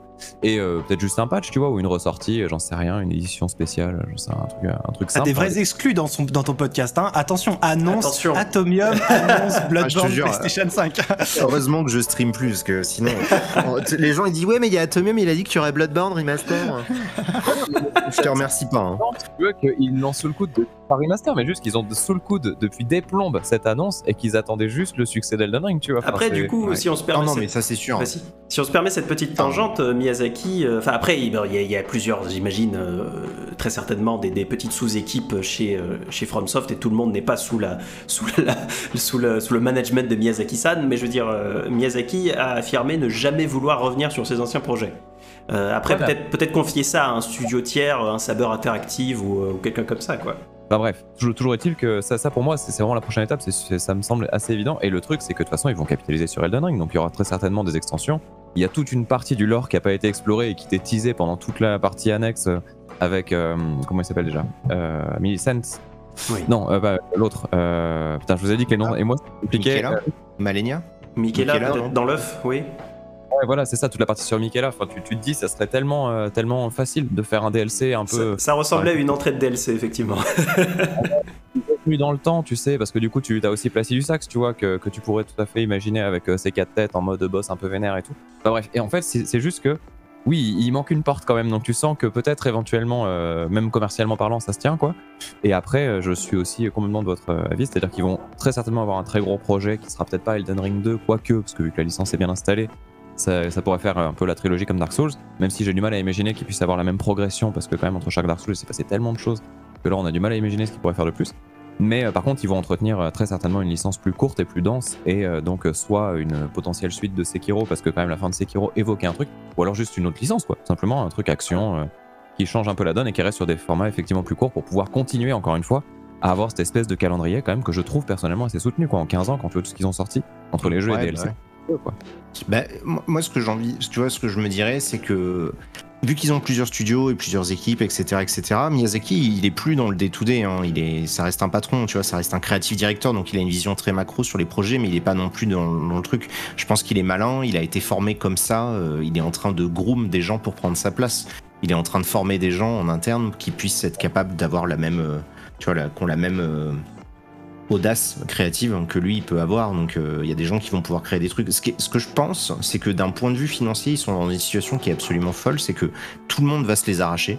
Tu vois, genre euh, là, euh, je pense qu'il y a des, il y a des, il y a des, tu vois, il y a des huiles de chez Microsoft et Sony qui sont en train d'aligner les zéros pour leur dire venez chez nous, venez chez nous. Hmm. Euh, au pire, ils peuvent juste continuer de faire comme ils ont fait, c'est-à-dire euh, bah, des jeux de commande, tu vois, Sekiro, Bloodborne. Et, et, et- et du coup, effectivement, avoir des jeux qui sortent peut-être plus régulièrement pour financer le prochain gros projet. C'est peut-être ça qui va se passer, ouais. Oui, c'est possible, ouais, ouais, effectivement. Tu vois, il y a aussi le truc de. On dit beaucoup Miyazaki, Miyazaki, mais euh, quand tu regardes les crédits, euh, le mec il a pas touché à tout, tu vois. Et franchement, il y a sûr. des gens- Mais il y a, y aussi le, le, le, le Il y a que directeur Kojima de- qui fait tout. Kojima, Voilà, il fait tout. Il a tout fait. C'est lui, il a fait le jeu entier avec ses mains. Il y avait, Ok. il y avait aussi euh, tout, tout l'aspect, euh, quelque chose que j'ai beaucoup vu voir et qui est très très juste, que je, je trouve, c'est euh, que Elden Ring était une façon, euh, peut-être la meilleure façon du monde de réhabiliter Dark Souls 2 dans l'esprit des joueurs, euh, avec Ah, tout ce qu'ils ont pu importer, euh, notamment le power stancing, etc. Euh, et effectivement, il me semble que le, le- bah, juste derrière, euh, juste derrière le, le sacro-saint Miyazaki, il y avait le directeur de, de Dark Souls 2 euh, sur le projet Elden Ring, si je dis pas de bêtises. Ce qui est sûr, c'est que les crédits, ils durent 12 heures. Oui, c'est ça. Parce que forcément, ils ont été très, très, très, très, très nombreux. Et surtout, ils ont fait appel à des, à des centaines de, de gens en outsourcing, quoi. Enfin, c'est. Il y a plus de gens qui sont pas de chez From Software qui ont bossé sur Elden Ring que de gens chez From Software, quoi. Ouais, c'est super, super important euh, aussi de le souligner, euh, comme tu dis, parce que c'est vrai qu'on a tendance, surtout quand on met un nom, bah, c'est typiquement Kojima, quoi. C'est euh, en, tant que, gens qui ne bossons pas, enfin, je parle pour moi, qui ne bossons pas dans, dans l'industrie, une fois qu'on a un nom, voilà, c'est la Rockstar, l'album de mes plus grands hits, et puis, euh, et puis ça va pas plus loin, alors que oui, on oublie souvent. Euh, que c'est une industrie avec des studios et avec des, des- des pyramides euh, incroyables d'employés euh, qui, qui triment à la tâche. Quelles seront les leçons bonnes comme mauvaises que l'industrie gardera de Elden Ring? Alors c'est une question un peu bateau, mais bon après tout le podcast s'appelle l'héritage d'Elden Ring. Il y aura un héritage dans nos esprits de joueurs, mais il y aura aussi un héritage très certainement dans l'industrie. Encore une fois, c'est une question qu'on a plus ou moins évoquée, mais je voyais beaucoup par exemple de, game designers euh, qui sur Twitter se, plaignaient un petit peu des réunions qu'ils allaient avoir euh, dans les, prochaines semaines, qui commencent avec euh, un gars qui arrive dans la pièce, qui tape ses mains sur la table et qui dit Bon, les gars, j'ai joué à Elden Ring, euh, il faut qu'on parle de ça, il faut qu'on parle de cet open world. Il y a eu le gimmick Dark Souls, tu vois. Et ça, on l'a vécu euh, vraiment dans tellement de jeux. Genre, genre au point où Mina, le prochain jeu des gens de Yacht Club Game, donc les gens qui font Shovel Knight, t'as vraiment la mécanique, tu vois, dans un Zelda-like euh, Game Boy Color, de, l'échelle, du raccourci et tout ça, et tu reconnais la gimmick Dark Souls, il y a plein de trucs comme ça. Et c'est vrai que tous les systèmes de combat, clairement, ont été influencés par ça. Enfin, tu, le vois au niveau de la gestion des frames d'invulnérabilité sur les roulades, de, de comment vont être les boss design et tout ça. Enfin, même, tu vois, les Valkyries, par exemple, de God of War, c'est clairement du Dark Souls. Enfin, tu, tu, tu sens quand même que ça, ça a été une, une grosse pierre à l'édifice du, du jeu d'aventure, on va dire ça comme ça, et du jeu de combat euh, dans les combats en 3D. Pourtant, Elden Ring, tu vois, j'ai presque envie de te dire, mais je, je vois pas en fait ce qui peut être récupéré de ce jeu-là, si ce n'est euh, des choses qui existaient un petit peu déjà dans Zelda et qui finalement n'ont servi qu'à Elden Ring, quoi. C'est-à-dire que Zelda a eu un impact sur Genshin Impact et sur. euh, comment ça s'appelle? Euh, Phoenix Rising, là, je sais pas quoi, Oui, le, oui, le oui, truc de. Immortals Phoenix Rising. Qu'il y a eu des inspirations, mais même là, tu vois, c'était tellement grossier que les gens ont dit non, mais c'est bon, on connaît, c'est la même soupe. Et, euh, et en moins bien, accessoirement, mais euh, même s'il y avait des bonnes idées quand même. J'entends qu'il y avait des ça, bonnes bon. idées, effectivement. Ouais, franchement, ouais. Et mais c'est- juste que c'est des. Je sais pas comment dire ça, c'est pas des briques de gameplay évidentes, tu vois. C'est pas un truc où tu vas te dire, ah oui, là, ce truc-là, on peut un peu le récupérer, l'intégrer. C'est qu'en fait, c'est tellement l'entièreté du jeu qui est basée autour du monde que, à moins de refaire un monde un peu dans le même délire, c'est c'est compliqué. Et tu vois, c'est comme si tu me dis, euh, c'est quoi l'impact de, je sais pas moi, de. Bah tiens, très intéressant. Pose la question à Hugo qui, euh, de, qui a fait une vidéo sur Ico. Et euh, je pense que tu vois, Ico, typiquement, ça a amené énormément de choses, Bien sûr. mais à côté, pas un seul jeu comme Ico, quoi. Hum. Tout à fait. Bah, Hugo. Bah, je, suis, je suis 100% d'accord avec Atto. Je pense que en fait, euh, euh, Elden Ring c'est un Dark Souls-like, donc euh, en fait euh, c'est c'est Dark Souls qui est important. Je pense vraiment qu'à qui a vraiment infusé dans le game design, enfin From Software, dans, dans cette sphère du jeu solo, comme le dit euh, Atto, où il y a des combats en 3D, c'est le studio le plus important de la décennie 2010. Pour moi, il n'y a pas trop de, de débat là-dessus. Et, euh, et- mais je pense pas, ouais, que je pense pas qu'Elden Ring euh, ait des euh, des choses qu'il y a vraiment à, à- à retenir que les autres jeux peuvent prendre. En fait, on, on est encore en train de prendre des choses de, de Dark Souls. Bien Donc, sûr. euh, je, je pense que le, et c'est pour ça que Elden Ring, euh, je vais pas dire qu'il est mineur, mais aujourd'hui, tu vois, même quand tu regardes derrière, tu dis, en vrai, c'est c'est quand même Dark Souls, tu on, vois. quand on même revient à cette truc, idée de variation, quoi. C'est oui, voilà, c'est que en vrai, c'est ça leur vrai joyau, c'est ça, ce truc qu'ils auront légué aux jeux vidéo quand on y reviendra dans 20 ans. Je pense que Dark Souls sera toujours ce nom-là, c'est toujours ça qui reviendra, c'est toujours cette formule, tout ce qu'ils ont créé un petit peu autour, et comme tu dis, qu'ils qu'on fait des variations autour, mais il est là, le prisme central, c'est Dark Souls, je crois. Je trouve Elden Ring fou euh, et je pense que pour un tas de gens qui vont découvrir les jeux From Software avec, ça va être leur jeu de leur vie, tu vois. Mhm. Comme nous, ça pouvait être euh, moi Demon Souls à une époque, Bloodborne pour Hugo et je sais pas lequel pour Ato. Tiens, c'est lequel t'avais commencé toi?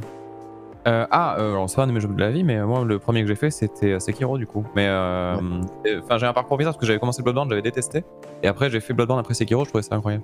Ouais. Ouais, du coup, bon, il y, y a des fois, il y a une petite phase d'a- d'accoutumance, tu vois, qui doit passer. euh, Oui. It's an acquired, euh, acquired test, comme ils disent, taste, comme ils disent les Anglais. J'ai pas l'accent du go, moi, merde, à chaque fois que j'essaie de parler ça Euh, mais ouais, j'ai pas grand chose de plus à rajouter. La seule chose éventuellement, c'est peut-être qu'ils vont euh, donner euh, confiance à plus de studios de faire justement de lâcher un peu la bride. Euh, je sais qu'il y a déjà des studios qui envisagent des jeux, mais c'est mais c'est pas lié à Elden Ring, tu vois. C'est effectivement plus lié à Dark Souls ou quoi. Ils disent bah en fait on peut un peu lâcher la bride, on n'est pas obligé de tout indiquer Mm. aux gens, on peut leur faire confiance. Là, tout ce que ça montre Elden Ring, c'est que tu peux faire un jeu qui coûte des millions et qui rapporte des millions, et que tu peux effectivement foutre en l'air des règles du X et de game design qu'on pensait, euh, tu vois, euh, complètement intouchables pendant des années. T'as pas besoin de journal de quête, t'as pas besoin d'indiquer des trucs sur des cartes, les gens ils peuvent les, les découvrir par eux-mêmes, t'as pas besoin de tout leur expliquer. Hmm. Euh, donc voilà, moi c'est plus ça éventuellement qu'on pourrait retenir dans Elden Ring, parce qu'il a fait ça à une échelle qu'on n'avait jamais vue auparavant, mais il ne fait que reproduire ce qu'on connaissait déjà depuis 2009 quoi donc Tout à fait. Ouais, donc c'est vrai que j'ai du mal à le voir euh, comme un jeu si majeur que ça en fait. Tu vois, c'est. euh, c'est moi j'ai vraiment une relation un peu bizarre hein, avec Elden Ring parce que tu vois là j'arrive bientôt à la fin de mes vidéos euh, et donc je me dis ben je, je, je sais pas si demain ils font Elden Ring 2 et que c'est un jeu qui est juste plus gros machin je sais même pas si j'aurais envie d'y jouer tu vois faudrait vraiment que je sois dans un mood particulier pour me dire bah je Le vais mensonge, encore le mensonge de ce podcast vient d'être lâché. d'accord. Je, veux dire, il y a le- il y a- il y a évidemment l'opposition après, parce que c'est mon boulot, machin bidule, je vais avoir envie d'y jouer. Mais est-ce que je vais être aussi excité que comme je l'ai été là quand j'ai découvert Elden Ring pour Je comprends ce que tu veux dire. ouais. J'ai des doutes. Je, je pense pas que je serais aussi, euh, aussi Je le fou. Alors que s'ils nous montrent, tu vois, un trailer d'un Bloodborne 2, d'un nouveau truc, comme tu disais, d'un truc un peu Mm. différent, là par contre, euh, ouais, je vais, je vais être comme jamais, quoi. Mm. Moi, je me souviens, on en avait parlé avec Kato, on avait joué tous les deux à la preview quand on s'envoyait des messages et qu'on disait putain, t'as vu la Siofra, etc. Tu vois, ça, c'était des moments de découverte euh, qui étaient fous. Euh, mais euh, si demain on Ouais, me dit, bon, bah, c'est juste Elden Ring 2, bah voilà, je sais à quoi m'attendre, quoi. Mhm. Et c'est terrible parce que c'est fou, tu vois, c'est un jeu qui est grandiose, qui est absolument incroyable sur plein d'aspects. Mais bon, ben, au bout d'un moment, euh, quand tu vois, euh, si on te donne que trop, trop un buffet à volonté avec que du caviar et du foie gras et du machin, au bout d'un moment, t'en as marre, tu vois. Ouais, on revient- on moi, je sais moi, je sais que je sature un petit peu. euh, tu vois, euh, je sais plus. Enfin, j'avais pas. Je crois pas que j'avais donné mon avis euh, sur ce truc-là, mais tu pourrais couper tout le jeu après la capitale. J'en aurais rien à cirer. Je trouverais le jeu quand même fou. hein. Hmm. Vraiment, toute la partie après la capitale, pour moi, c'est du, c'est du en rab. C'est le DLC qui est déjà intégré. D'accord. C'est là que dans la From Software qui arrive avec le fameux Bloodborne Open World, et là d'un coup. Ah ouais, non les- mais là, mais bien sûr, non mais là, euh, voilà, tu vois, euh, un, un délire, euh, parce que tu vois, on pourrait imaginer, tiens, vas-y, on part dans deux secondes, le, le rêve de gamer, on prend la mobilité et le- la- vraiment l'agressivité euh, du gameplay d'un d'un Bloodborne, t'imagines ça sur, je sais pas, peut-être pas un cheval, mais avec un véhicule ou un truc, et en plus tu rajoutes Un grappin, tu vois, le grappin de Sekiro ou j'en sais rien, enfin, ça, ça, ça- ça pourrait donner une expérience assez folle, quoi, en termes de nervosité, on pourrait avoir des jeux qui se... Tu vois, un jeu comme Devil May Cry, mais à une échelle complètement Mm. folle, quoi. Tout à fait. Euh, Il y, a- il y a cette idée aussi euh, que tu as très justement citée, Exerve, euh, cette idée de, de complètement euh, supprimer le journal de quête. Bon, bien, bien entendu, euh, il y a eu une espèce de, grogne, ou peut-être que c'était prévu de base, je sais pas. Euh, après, ils ont patché, euh, donc sur la carte, on voyait les, les NPC, mais c'était toujours pas un journal de quête. Et il y avait donc Jason Schreier, qui est un journaliste, si vous suivez la chaîne, vous savez qui il est, qui avait conseillé de jouer avec un petit, un petit carnet, dans lequel bah, tu joues avec ton stylo et ton carnet, et tu notes des petits trucs. Et j'ai trouvé ça, c'est rien du tout en soi. C'est- insignifiant, c'est juste que tu, complètes ton expérience de jeu. Enfin, j'ai joué j'ai joué à Eve Online à l'époque, je jouais avec ma calculatrice et mon tableur à côté, quoi. Euh, mais, le fait d'avoir cette, petite interaction, je dirais extrinsèque avec le jeu, Euh, Il y, a, ce retour à cette idée de jeu de rôle papier, effectivement, euh, de noter des petits trucs pour plus tard. Ah oui, ça c'est intéressant, etc. Il me semble que Mathieu Triclot, dans le podcast pour l'IB, dans lequel tu étais excerpt, disait la même chose, qui joue avec son gamin et que. Il y avait cette manière de d'échanger toujours euh, sur, des, sur des petits trucs. Euh, bon, bien entendu, euh, là je, je prends une tangente, mais j'ai trouvé ça super intéressant et super rafraîchissant. C'est pour ça que je discuté avec Damien Méchéry d'une sorte de design par soustraction, mais pas vraiment. C'est-à-dire qu'on enlève des trucs, on laisse le joueur se démerder, mais du coup le joueur va trouver des solutions potentiellement originales, potentiellement, potentiellement stupides, mais qui seront par essence rafraîchissantes. Bref, voilà, je voulais juste évoquer ça parce que je trouvais cette idée euh, sympa. Que je me suis posé la question à un moment parce que je bon voilà de- dans, dans l'aventure que j'essaie de faire en vidéo tu vois j'essaie d'amener un petit peu ce cap exploration tout ça un peu un peu à fond et euh, il y a un moment j'ai joué sans carte en fait pour essayer de voir justement euh, tu vois l'exploration pure quoi Ouais. et c'est vrai que mais même la carte en soi si elle servait pas à se déplacer tu pourrais quasiment t'en affranchir quoi parce que franchement c'est il y a tellement un truc de repérage facile en fait dans le décor qui fait que c'était le- la zone de la tempête de neige. Alors, je sais pas si Hugo tu l'as fait du coup. En gros, c'est cime des géants, mais euh, sous-sol euh, quand tu passes par le- la- l'ascenseur de Roll de. euh, ben, j'ai commencé, oui, j'ai commencé à y aller là, mais après je me suis dit vas-y, je finis le jeu. Donc oui, oui, je près. mais t'inquiète, tu peux y aller, tu y a pas de Oui, problème, vas-y. j'ai pas de souci avec ça. pas trop spoiler non plus, mais en gros, t'arrives dans un endroit où euh, tu, tu passes une grotte et là, c'est tempête de neige de ouf. euh, sauf que tu te rends compte que la zone, tu la voyais du dessus, mais bref. Voilà. En tout cas, c'est euh, vraiment euh, très, très bizarre de se repérer là-dedans. Et puis, du coup, je me suis dit, bah, allez, on est dans la tempête, dans ce cas-là, pas de carte, quoi, à l'ancienne. Et on essaie de se repérer, tout ça. Et le fait de se sentir perdu et après d'avoir euh, bon, bah, un téléport et tout ça qui t'amène à avoir justement l'espèce de grande cité là où tu vas avoir l'énigme qui t'amène jusqu'à l'arbre sacré. Enfin, je sais pas, il y, a- vraiment un truc aussi où tu te dis, mais même la carte, finalement, on pourrait s'en passer, quoi. Parce qu'il y a. Si, si on trouve une autre méthode pour, euh, pour se déplacer, par exemple, de manière beaucoup plus globale. Justement, ce qui est trop drôle, tu vois, euh, bon, je suis désolé, je remets un coup sur Horizon, mais c'est que, euh, tu vois, il y a le, le truc où euh, quand tu vois des, des lieux, tu sais déjà que tu peux y aller, et surtout, tout est tellement différent. Genre, par exemple, bah, Liurnia, pour moi, c'est la, la zone la plus. Je sais pas comment dire, la plus représentative de ce que c'est faire le jeu en termes de, de Bah, décor. déjà, déjà c'est un marais. Hein c'est un marais dans lequel, au centre, t'as l'académie. Et sur Ouais. tout le tour, tu as des châteaux, des structures, des tours, des ruines, des machins. Et en fait, de tous les points, tu vois tous les autres. Parce que c'est une cuve, en gros, où tout est en relief sur les côtés et tout est creusé, sauf l'académie au centre. Donc en gros, où que tu sois, tu sais où tu es. Et, et c'est vrai que cette dimension-là, tu vois, elle est, elle est folle parce que ce n'est pas du décor, quoi. C'est pas, euh, bah, je sais pas si on prend voilà, ce, ce horizon, euh, quand tu arrives, par exemple, juste à l'intro, tu vois, après l'espèce d'ascenseur et que tu regardes autour de toi, tu vois l'espèce d'énormes montagnes, des grottes, des machins et tout, mais c'est pas des lieux visitables en fait, c'est un décor qui est autour de toi et toi tu vas te balader bah, effectivement au début sur les premiers villages, des bandits, des machins, tout ça, et faire l'intro du jeu. Et, donc ça pour dire quoi? Pour dire que ouais, justement, tu vois, cette, euh, cet aspect-là en fait, repérage, est tellement fort que pour moi, tu vois, une des améliorations possibles et un des trucs enlevables, c'est effectivement cette fameuse carte parce que tu pourrais dire, bah, soit tu la traces toi-même, soit bah allez YOLO quoi, on se repère, on se repère autrement et puis on y va quoi. Petite parenthèse, mais en fait le, world design de, de Elden Ring c'est vraiment un truc de fou parce que si tu regardes en fait chaque zone va s'appréhender de manière différente et en gros la manière dont se révèlent les choses est folle. Par exemple quand tu vois Bastionbre que tu ne peux pas voir parce qu'il est enfoui en gros euh, très bas dans le relief Hmm. et c'est genre en passant un pont ou une zone tu fais oh putain genre château de ouf qui est là tu l'avais pas vu ce truc il est immense et tu dis mais comment comment je fais pour pas m'en rendre compte Tu t'engouffres dans le petit genre- trou et tu te dis non, il n'y a, y a rien derrière quoi. Et euh, pareil, tu vois toute l'ascension du mont Gelmir où, euh, en gros, ouais, pareil, tu te dis, on, on est dans un jeu qui ne propose pas d'escalade et tu vis une vraie pure expérience d'ascension de montagne comme tu pouvais l'avoir dans un Zelda par exemple ou d'autres jeux qui proposent un peu ce genre de truc là. Avec, euh, voilà, sont encore une fois sur l'eau d'initiative et puis tu arrives au sommet, tu dis, bon, le sommet ça va être ouf, ça va être ouf, et qu'est-ce qui va se passer? Et là, tu arrives, bon, si tu as la chance de pas l'avoir déjà rencontré, énorme boss à faire au, au sommet. Et, euh, et puis derrière, bah, tu passes et tu vois le manoir du volcan et là, tu dis, je suis au sommet d'un volcan, il y a un château, enfin, encore une fois, il y a vraiment ce truc où chaque zone va avoir vraiment ses gimmicks. Et euh, du coup, t'as vraiment, la, voilà, as vraiment plein de topographies très différentes. Kaelid aussi, dont parlait euh, Hugo tout à l'heure.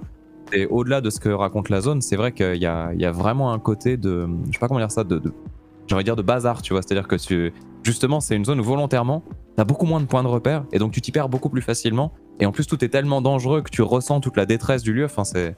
C'est trop bien fait, quoi. En plus, Khalid, elle est construite comme un, comme un escargot.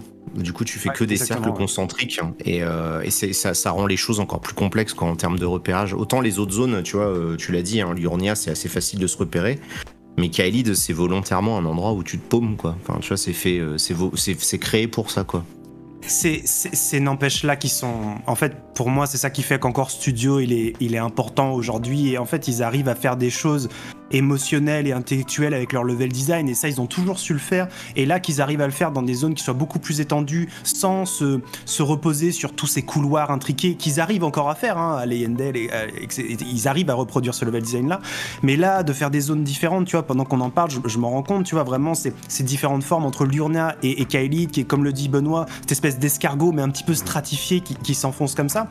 En fait, c'est des choses qui, qui nous provoquent des, des émotions et des, des, sentiments particuliers.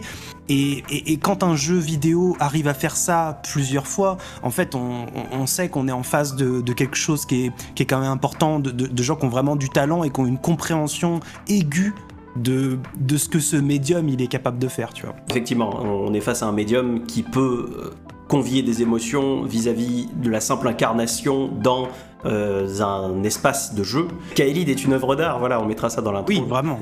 oui, vraiment. Kaelid est une œuvre d'art, je pense que beaucoup de gens ne seront absolument pas d'accord. Euh, je, voulais, je voulais réagir à. Je sais plus si c'était Exerve ou, ou, toi, Hugo, qui, euh, qui disait ça. Tout à l'heure, c'était pendant le, un des network tests.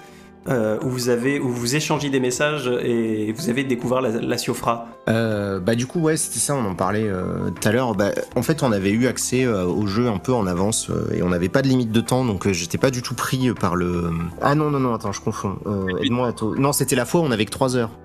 Ouais on a eu 3 heures et 3 heures pour faire en gros ce qu'on voulait dans le jeu c'était version complète et Ouais. Et, non. et moi, je, bon, moi, en fait, on m'a amené, euh, entre guillemets, le mec de Bandai il m'a dit euh, Non, non, mais tu devrais aller voir par là, parce que moi, j'en avais rien à foutre de ce qu'il me disait, je voulais wink, aller ailleurs. et euh, oui, oui, parce que c'était ça. Et effectivement, de le voir et de me dire Ah oui, d'accord, donc ça y est, on a effectivement une zone gigantesque en dessous du jeu, je me suis dit Bon, bah, c'est bon, on y est, quoi.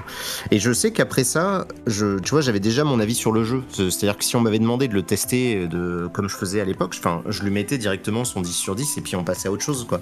Ouais. Ouais, ouais. Parce qu'il était capable, à, après plusieurs heures, euh, moi je sais que le, le, le, château tout au sud, dans la péninsule, je l'avais -hmm. trouvé incroyable vraiment d'arriver et de voir ce panorama-là avec le gros golem qui t'envoie des flèches dans la tronche. J'avais déjà adoré ce paysage-là, j'avais eu ce truc avec la Siofra et j'étais allé, euh, j'étais allé au-delà de l'Urnia, il commençait à râler le... parce que j'étais allé vraiment quasiment jusqu'au plateau d'Altus sans le savoir. à force de me balader et de zapper les mobs, tu sais, je, je, courais sur mon cheval, j'en avais rien à faire. Ouais. Et d'arriver et de me dire, ah oui, il y a aussi la Siofra et des zones comme ça qui ont l'air immenses. Enfin, c'était. Euh, c'était bon, tu vois, je me dis, bah ouais. ça y est, le jeu il coche toutes les cases, quoi. C'est ça. En fait, ça, ça, me permet du coup de faire une transition sur la, la toute dernière partie de ce podcast, euh, qui, est, qui est de parler euh, de manière un petit peu plus personnelle. Et bon, j'ai l'impression d'être un peu Karine Le Marchand quand je, quand je pose ce genre de questions, mais voilà, soyez indulgents avec moi. Euh, c'est cette notion de moment. Et effectivement, c'est pour ça que j'en parlais sur Twitter dernièrement. Pour moi, la Siofra, ça a été un moment. Ça a été ce moment où euh, c'était déjà impressionnant avant, mais quand je suis arrivé à la Siofra, c'était cette idée de. Bah, il y, y, a une espèce d'ours runique haut comme un immeuble qui me, qui me course. Euh, tiens, il y a un bâtiment là. Ah, un ascenseur. Bon, c'est peut-être une petite mine. Et puis ça descend, ça descend, ça descend, ça descend. Et puis tu te dis, il doit, je sais pas combien de minutes ça prend, mais c'est interminable en tant qu'ascenseur de jeu vidéo. Et, là, tu as, ces étoiles et tu as ces, ces colonnes. Euh, euh, ça sera différent pour chacun, mais la Siofra, en ce qui me concerne, ça a été, ça a été ce moment où je me suis dit, punaise, ok, je suis en, en face de quelque chose de spécial. Oui, bah c'est un des moments, quoi. C'est vrai que, ouais. en fait, j'en ai plein parce que chaque zone, je les ai trouvées. Euh, je te dis, à part la fin, tu vois, choisir de finir un jeu dans une zone enneigée, euh, pff, pire idée. Euh, ouais, tu peux, tu peux développer un peu sur la fin ou parce qu'on peut se le permettre donc. Ben, je, trouve que, tu vois, après la capitale, t'envoyer dans une zone juste enneigée pour aller allumer un, un feu de camp. Euh, en plus, même pas, tu vas juste cramer une nana et, euh, et, et, en plus, enfin, tu, tu profites même pas du délire. Je, moi, j'étais un peu déçu. C'est vrai que la fin, j'ai pas, j'ai pas trouvé ça très, très intéressant, malheureusement. Non, moi, le, le moment que je retiens, c'est quand je suis arrivé à, à Laindel, quoi. Enfin, ouais. vraiment de me dire, attends, ça, fait, ça faisait déjà 50 ou 60 heures que je jouais. Et là, tu me dis, il y, a, y a une ville entière qui fait la taille de Yarnam de Bloodborne euh, et qu'en plus, derrière, tu découvres plus tard qu'il y a un autre niveau en dessous avec les, euh, avec le, le, les égouts, là, euh, avec le coprophage et tout ça. Et tu te dis, il y a un dragon, je vais grimper dessus. Enfin, c'est. Hein, moi, la, la capitale, c'est mon niveau favori, euh, je pense, de tous les jeux From Software. Hein. Vraiment, en termes de LD, je le trouve, je le trouve taré, quoi. Ça aurait été, ça aurait été un bon épilogue, en fait. Ouais, ouais. Moi, j'aurais pu. Euh. Enfin, vraiment, tu vois, genre, à la fin, je sais pas, t'arrives, ah bah la princesse est dans un autre château, tu peux pas, tu peux pas rentrer dans l'arbre. Bon, ben, il t'envoie. pourquoi il m'envoie à, Azula J'ai toujours pas compris. Tu vois, je sais toujours pas pourquoi dans le lore, après avoir cramé Mélina, il faut, il faut absolument se retrouver là-bas. Je, je, sais pas, peut-être que je suis passé à côté d'une info ultra importante. Hein, mais je trouvais que ça avait pas de sens. C'est genre, euh, on m'envoie dans une zone de neige où d'un coup la difficulté elle prend un, grand coup dans le pif, et en plus derrière on me dit bon bah il y en a encore, je t'en rajoute, tu vois, et puis je te rajoute mm. une nouvelle zone avec des tornades et des dragons euh, tous les 3 mètres. Enfin, c'était. J'en avais, en fait, j'en avais marre. Vraiment, euh, à partir de Faro Mazula, j'ai commencé à en avoir marre du jeu et j'aime pas ça. Tu vois, je, suis pas. Euh, je suis plus patient qu'Hugo. Sur ce coup-là, j'ai tenu. J'attendais. ouais, non, mais tu savais qu'elle arrivait. Et. Mais, mais au bout d'un moment, j'en ai eu marre et ça m'avait jamais fait ça dans un From Software, à part Scholar of the First Sin. Et j'aime pas ressentir ça, tu vois. J'aime vraiment pas me dire qu'il y, a des, y a des parallèles à faire entre Dark Souls 2 et Elden Ring. Pour moi, c'est pas du tout positif. ouais, je comprends, je comprends tout à fait. Euh, Atto, euh, t'as pensé quoi de la, fin du jeu, du coup, vu que c'est encore frais dans ton esprit? En fait, c'est bizarre parce que je pense que, tu vois, j'ai vraiment pas joué au jeu comme, euh, comme on y joue euh, tranquille dans son coin, tu vois. C'est-à-dire que moi, ça a été aussi presque un lieu de tournage, tu vois. Pour, oui, bien sûr. Et donc, faut, faut quand même garder en tête que j'ai vraiment eu le temps de prendre le temps, tu vois. Et j'ai mis, je sais pas, il est sorti quand le jeu? C'était en mars, non? Début mars? Il y a deux mois il y a deux mois. Donc tu vois, j'ai quand même temps de faire deux mois de jeu avec des pauses, des machins, des moments où vraiment j'ai bon, j'ai joué qu'à ça par contre, mais c'est vrai que c'était, euh, on va dire, c'était toujours un peu, tu vois, une session de 2-3 heures et après plaisir retrouvé. Donc finalement, la, longueur m'a pas gêné et le, la partie zone de neige, honnêtement, moi, elle m'aurait manqué, tu vois, si elle n'avait pas été là justement, parce que je trouvais que ça c'était, c'était vraiment un truc que j'avais envie de voir et je suis presque déçu juste que le Mont Gelmir ait pas été dans la neige, parce que justement le côté ascension, j'aurais aimé le vivre à ça. Par contre, euh, j'ai trouvé complètement fou le, combat contre le, géant de feu en termes de mise en scène. Euh, vraiment le combat, pas, pas les mais euh, tu vois l'attaque où il se met ventre en l'air et qui t'envoie des projectiles de partout et tout. Enfin, il y a des trucs qui m'ont trop plu. Mais enfin, moi, ce géant, vraiment, j'ai trouvé trop, trop, trop ouf. Et, et puis ouais, en plus la zone de neige, moi, j'ai vraiment vécu coupé en deux parce qu'entre temps, j'ai fait donc la partie avec Malenia et compagnie. Et donc du coup, la découverte de la zone où il y a Malenia qui est effroyable en termes de difficulté, mais par contre visuellement renversante. Et donc par contre juste pour la toute fin, c'est vrai que je rejoins Exerve sur le fait que mon climax c'est clairement Leyndell, c'est la capitale et c'est la zone que j'ai préférée dans le jeu et dans tous les jeux From Software et je pense même dans tous les jeux. Enfin, c'est vraiment, euh, c'est le, en fait, en plus cette direction artistique avec ces, couleurs entre le blanc et le doré, quoi qu'on dise, c'est très rare dans le jeu vidéo d'aller sur le jaune et le orangé comme ça. Et là d'avoir à ce point-là sur une ville entière, ça fait tellement du bien quoi. C'est très rafraîchissant, c'est très cool. Les boss en plus sont ouf. moi Morgoth, ça reste dans mon top 3 des boss du jeu. Euh, euh, et, donc tout ça pour arriver jusqu'au truc que ouais, à la toute fin, finalement, euh, bah, je l'ai pas vécu de manière difficile et justement, Faro Mazula, ça a été tellement le plus grand moment de waouh que j'ai eu dans l'aventure, encore plus que la Siofra quand je suis arrivé via le téléporteur au froid dans le fameux plan là où tu vois les tornades, les dragons, la cité et tout. Tu dis, mais genre, ils ont vraiment fait un truc pareil. Enfin, genre, le moteur, et tiens, un truc ça. Qu'une zone comme ça ne rame pas, moi, ça me, ça me sidère. Moi. Parce qu'il y a tellement d'éléments affichés. Et, euh, Alors ça ne ramène pas sur ton PC, je suppose, euh, Atto. Xbox, sur Xbox. Attention, j'ai joué sur console, j'ai fait dans, le. D'accord. Euh, et, du coup, ouais, finalement, tu vois, la, conclusion est venue au bon moment, quoi. Tout ça pour arriver à ça, c'est que j'ai eu plein de moments waouh qui m'ont tenu tout le long de l'aventure sur tous les trucs que j'ai vus. Et en plus, j'ai eu la chance parce que bah, j'ai découvert aussi Mog assez tard et tout ça, donc il y a vraiment eu ce truc de. À chaque fois que je commençais à me lasser, il y avait toujours un bonbon, quoi. Et euh, finalement, ça s'est terminé. J'ai vraiment eu l'impression d'avoir vu tout ce que je voulais voir et ça s'est très bien fait. Juste peut-être un petit bémol sur le, le boss de fin que j'ai énormément apprécié, mais avec du recul, je me dis que j'aurais peut-être aimé un poil, je sais pas, un truc un poil plus différent que Godfrey qu'on avait déjà affronté avant. Ou alors c'est que j'aurais pas voulu avoir le combat la première fois dans la capitale. Mais sinon, euh, sinon c'était trop fou. Euh, Hugo, du coup, sur, euh, sur cette question des moments et sur, sur la fin du jeu. Bah, je, bah, rejoins mes, mes, camarades sur l'idée que les Endel, oui, c'est vraiment le, le, pic, euh, vraiment en termes de level design, c'est une, une magnifique pièce, je trouve, de, de level design. Et après, sur les moments, bah, je pense que de toute façon, ils, ils le savent parfaitement et tu les vois presque venir. C'est ces moments où on t'enfile dans un tout petit tunnel, tu vois, on mhm. parle de vraiment de, de, narrow space comme ça, où, où tout se resserre et en même temps ça s'ouvre. Et à chaque fois que le jeu fait ça, c'est-à-dire quand tu arrives à, quand tu sors de, de Voile Rage et que tu arrives devant l'Urnia, quand tu rentres enfin dans la capitale et que ça y est, vraiment ces deux, ces deux parois qui, qui ouvrent comme ça un cadre presque hmm. sur euh, les Endel qui se dressent devant toi avec ce dragon figé en plein milieu. Euh, il y, a, plusieurs fois des, moments comme ça dans le jeu et, et moi je sais que y avait il y avait les gosses qui étaient derrière et, ils me regardaient et tu sais on avait vraiment tous la, bouche décrochée et ouais la Siofra bah, c'est quand j'ai fait mon tweet où je disais mais il faut prévenir le monde tu vois c'est exactement ça parce que j'avais un doute et je me suis dit il faut que je lui demande un de ces quatre est-ce que c'était ça? Oui oui oui oui c'était vraiment ça parce que en plus il y, y, a quelque chose de enfin tu sais, ça fait ça fait dix ans qu'on joue à des open world, la carte on la connaît et tout. Là, le jeu nous dit, hé, il y a une carte en dessous. Tu sais, tu, a, en fait, il y, y, a un problème qui se passe, il y a une connexion neuronale qui, qui saute, tu vois. C'est comment ça Qu'est-ce que vous avez fait, quoi Qu'est-ce que c'est que cette histoire Vous vous foutez de moi Je pensais pas que c'était possible. Et, euh, et c'est ça, en fait. Il y, y, y, a un code, il y a un truc qui se brise dans. Il y a un saut qui se brise comme ça dans ta tête et tu te dis ils sont allés euh, jusque là mais ouais euh, vraiment sur les vistas et tout oui c'est ces grands moments. De toute façon c'est c'est ça que je retiendrai d'Elden Ring c'est ces, ces grands moments de, de, de, vertige de, de voir des décors sublimes qui se dressent devant moi et, de me dire que ça oui il n'y a pas beaucoup d'autres jeux vidéo qui m'ont donné ça dans, dans ma vie. Euh, ça me fait penser aussi à ce, ce moment où tu, bah, tu as fini d'explorer plus ou moins la première partie de Liurnia et tu montes tu essaies d'accéder en tout cas à l'académie de Rayel Mhm. Et euh, tu as cette espèce d'ascenseur géant et tu vois des cages partout, des fenêtres, tu sais pas où ça, où, ça te mène. Et puis, et puis tu, tu passes cette porte et tu sais que tu es à l'extérieur, mais tu as l'impression d'être à l'intérieur un petit peu.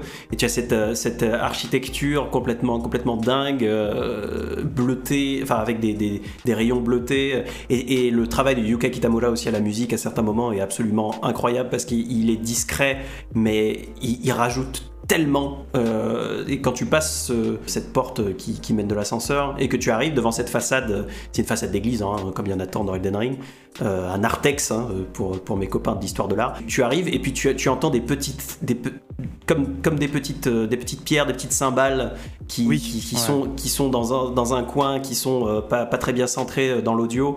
Euh, des petites notes qui sont un petit, qui sont pas dans la même gamme. Tu sens qu'il y a quelque chose de mystérieux, etc. Il y a une ambiance, une atmosphère. Enfin, c'est absolument dingue. Euh, non, je voulais juste peut-être, euh, tu vois, rajouter un petit truc. C'est que moi, j'étais quand même déçu globalement des boss du jeu. J'en ai aucun que je retiens. je les trouve pas très intéressant à combattre dans leur globalité. Donc tu vois, si jamais ils ont encore un axe d'amélioration, je pense qu'ils pourraient remettre un peu les combats de boss au cœur de leur, euh, de leur expérience pour, la, pour leur futur jeu. Moi, ça me ferait plaisir. Court, mais vous pouvez pas partir là-dessus alors que moi, je suis pas du tout d'accord. ah, bah, vas-y, Atto, vas-y, Atto. En fait, c'est juste que je pense qu'il y, a, un truc, c'est qu'on on oublie à force d'avoir fait les autres jeux From Software de. Enfin, comment dire ça? C'est qu'on est habitué, quoi. On les connaît, euh, leurs, leurs petites euh, animes, leurs petits machins, les petits trucs de timing, en temps, pas en temps, tout ça. Et, euh, c'est vrai que, bah, en plus, là, pour le coup, moi qui ai vraiment beaucoup, beaucoup joué à Sekiro, il y a beaucoup de patterns que tu, vois, tu dis ah oui, c'est bon, je, sais, c'est le truc de Dame Papillon, ah oui, ça je sais, c'est le truc de, de, commande du singe et tout. Mais par contre, il y, y, a déjà en termes de, de cinématique, et d'iconisation de, de, des boss. Enfin, encore une fois, le géant de feu pour moi fait vraiment le taf. Et plein d'autres en fait. Enfin, Morgoth, pareil, son arrivée euh, au niveau des marches de la capitale et tout. Enfin, il y a, y a, quelque chose qui se passe. En fait, le vrai, euh, le vrai point qui est amélioré dans le jeu, je pense que c'est plus la répétitivité, parce qu'effectivement, tous les boss sont en doublon ou presque, voire beaucoup plus que ça. Et, euh, et ça, c'est chiant, quoi, parce qu'il y a vraiment un côté où tu te dis, par exemple, Morgoth, bah, tu l'as déjà vu avec Margit, quoi. Et il y a, bon, après, on te dit, oui, mais c'est le frère ou c'est sa représentation, je sais pas quoi. Donc, il y a toujours un truc de l'or pour l'expliquer, mais c'est vrai que c'est un peu, un peu dommage. Par contre, il y, a des combats qui, moi, m'ont rendu malade, quoi. Enfin, vraiment, euh, si, si, on prend par exemple le, Godfrey, justement, qui, euh, dans sa première comme dans sa deuxième phase, a tellement de trucs. En fait, c'est que les boss ont tellement de coups différents, tellement d'emphase sur les animations, et puis tellement de logique, en fait, au niveau de l'anticipation, tout ça. C'est pas parce que c'est toujours bien comme avant que c'est moins bien, quoi. Et justement, pour les gens qui vont faire ce jeu-là comme leur premier From Software, bah, ils vont péter un plomb, parce qu'en fait, ils ont déjà quasiment un peu le best-of de ce qui a été fait. Après, c'est sûr, ça a pas la DA d'un Bloodborne, et puis Dark Souls 3, bah, il y a des boss qui étaient iconiques aussi euh, très forts. Mais c'est vrai que. Euh, bah, alors pour le coup, je fais partie des gens qui n'ont pas du tout aimé Malenia pour le pattern. Et euh, voilà, le personnage est très classe, mais, mais après, c'est pas forcément un perso qui m'a parlé. Mais c'est vrai que même, tu vois, les, petites idées par exemple de, de faire des boss spé magie, des boss spé combat, des boss spé distance, Loretta, pareil, le, pattern de Loretta, un combat à cheval intéressant dans le jeu, pour moi c'était intéressant parce que je trouve que justement le gameplay est peut-être cool au niveau de l'explo et sur le fait de. énervé Loretta pour le coup, mais oui. T'as pas aimé Loretta, toi? Non, mais précisément parce que j'avais l'impression de... qu'elle était sur son cheval et que moi je me disais, mais pourquoi j'ai pas le droit d'utiliser le mien? C'est du foutage de gueule. Enfin, tu vois, enfin, tous les boss du jeu, j'ai essayé de les faire à peu près encore à corps pour essayer de voir justement un peu les limites de, de tout ça. Mhm. Et c'est vrai que, euh, putain, ouais, non, état, franchement, je m'attendais pas à ça, quoi. Et finalement, j'ai trouvé le combat trop cool. En fait, je, je trouve que tous les combats principaux sont vraiment très réussis. Après, le souci, c'est tous les combats de boss, effectivement, des, des mini-donjons, des trucs comme ça, où c'est vraiment toujours une redite. Et dernier truc après, désolé, c'est trop long. Mais Euh, non, mais non, mais non, mais non. mais non. un truc qui a été très, euh, très malin dans le jeu, et c'est pour ça que je disais qu'ils ont gardé sur le coude tout à l'heure, c'est que tu sens que, en fait, il y a peut-être 10 boss principaux, et tous les restes ne sont que des, des mêmes boss que ce qu'on a déjà vu, soit avec un autre skin, soit amputés de patterns, et vont se compléter au fur et à mesure. Par exemple, si tu prends euh, bah, justement Morgoth, bah, c'est Margit avec des patterns en plus, Mm. mais qui lui-même, finalement, est, le, est la version plus plus d'un mob qu'on rencontre en endgame, je sais plus le nom du mob. Et donc tout ça pour dire que ça a été fait de manière finalement assez intelligente et plutôt économe, peut-être un peu radine, parce que tu, ouais, tu sens qu'effectivement il fallait en garder un peu pour la suite, quoi. Parce que s'ils mettaient vraiment. Enfin, c'est la seule carte pour moi qu'ils n'ont pas utilisée. C'est la richesse des, combats pour euh, en amener plus de diversité. Mais en tant que tel, les boss principaux sont pour moi euh, dingues, quoi. Même, euh, excuse-moi, mais le, combat de, géant, bah déjà le, le Placidusax, meilleur combat de dragon, vraiment j'ai trop aimé. Et puis le, serpent géant que j'ai détesté parce que je suis phobique absolu. Faut quand même reconnaître que pour un mob géant, le pattern restait clair, lisible, avec une mise en scène. Enfin, je sais pas, je. Moi, je trouve pas Ouais, que c'est un des rares où la caméra elle t'emmerde pas quoi. Parce que justement Ah. elle est vachement reculée, euh, etc. la Hein de. J'ai pas compris. un des rares. Tu, tu, dis un des rares où la caméra t'emmerde pas, mais attends, franchement, il y a justement le fait d'être dans des zones Mais non, super c'est- là c'est juste de l'opinion, on est juste pas d'accord. Moi je te dis, les boss, je les ai pas trouvés, euh, j'ai pas. Mais c'est parce que je suis pas dans la position de quelqu'un qui découvre le jeu. Je- je- tu vois, j'ai tous les autres jeux dans les pattes. Enfin, c'est juste un plat que je connais déjà. C'est toujours le même truc. Donc euh, j'ai été un peu. Moi je sais que les, les boss, je suis resté sur ma fin, mais c'est pas grave parce que ben le jeu il propose autre chose. On l'a dit en long, en large et en travers. Oui. Le, le cœur d'Elden Ring, c'est son, c'est la balade, c'est les vistas, c'est les panoramas, c'est l'aventure, mais c'est pas, pas les boss. Et donc je me dis, ben vu qu'avant c'était ça, vu que à chaque fois il y avait un petit climax à chaque niveau là-dessus, je me dis, bah ça veut dire qu'ils peuvent encore euh, remettre ce point de design au cœur, parce que oui, les boss ils ont plein de patterns et tout, mais tu leur roules dessus, ou euh, en fait soit tu leur roules dessus, soit t'es tellement en dessous de leur niveau que tu te dis, bon bah je reviendrai plus tard. Et euh, voilà, donc moi, mais après, voilà, je suis désolé, je pensais pas lancer une bombe comme ça, je disais juste, bah moi les boss, je les ai trouvés bof, tu vois, mais je pensais pas que c'était un gros truc. Euh. C'est qu'après, il y, a- il y a un truc aussi, par contre, là où je. je- désolé, ça, ça, ça va être trop long, mais c'est que je, je te- je te rejoins sur le fait que, effectivement, soit tu leur roules dessus, soit c'est un challenge de ouf. Et euh, y a, là, c'est peut-être le, le point aussi qui est un peu bizarre sur Elden Ring par rapport aux vrai. autres jeux. Notamment, c'est l'anti-Sekiro, dans le sens où Sekiro, le jeu te dit ce boss-là, tu vas le passer comme ça. Parce que tu peux pas farmer, euh, t'es dans des conditions où tu auras toujours cette puissance d'attaque, toujours ce nombre de PV, et euh, tu peux pas, tu peux pas te devenir plus fort euh, par les mécaniques RPG, quoi. Et là, là où est dans Elden Ring, vu que tu peux vraiment faire le boss du début en dernier, bah c'est vrai que tu auras jamais la même intensité ni la même expérience de jeu. Et ça, je pense, c'est le plus important.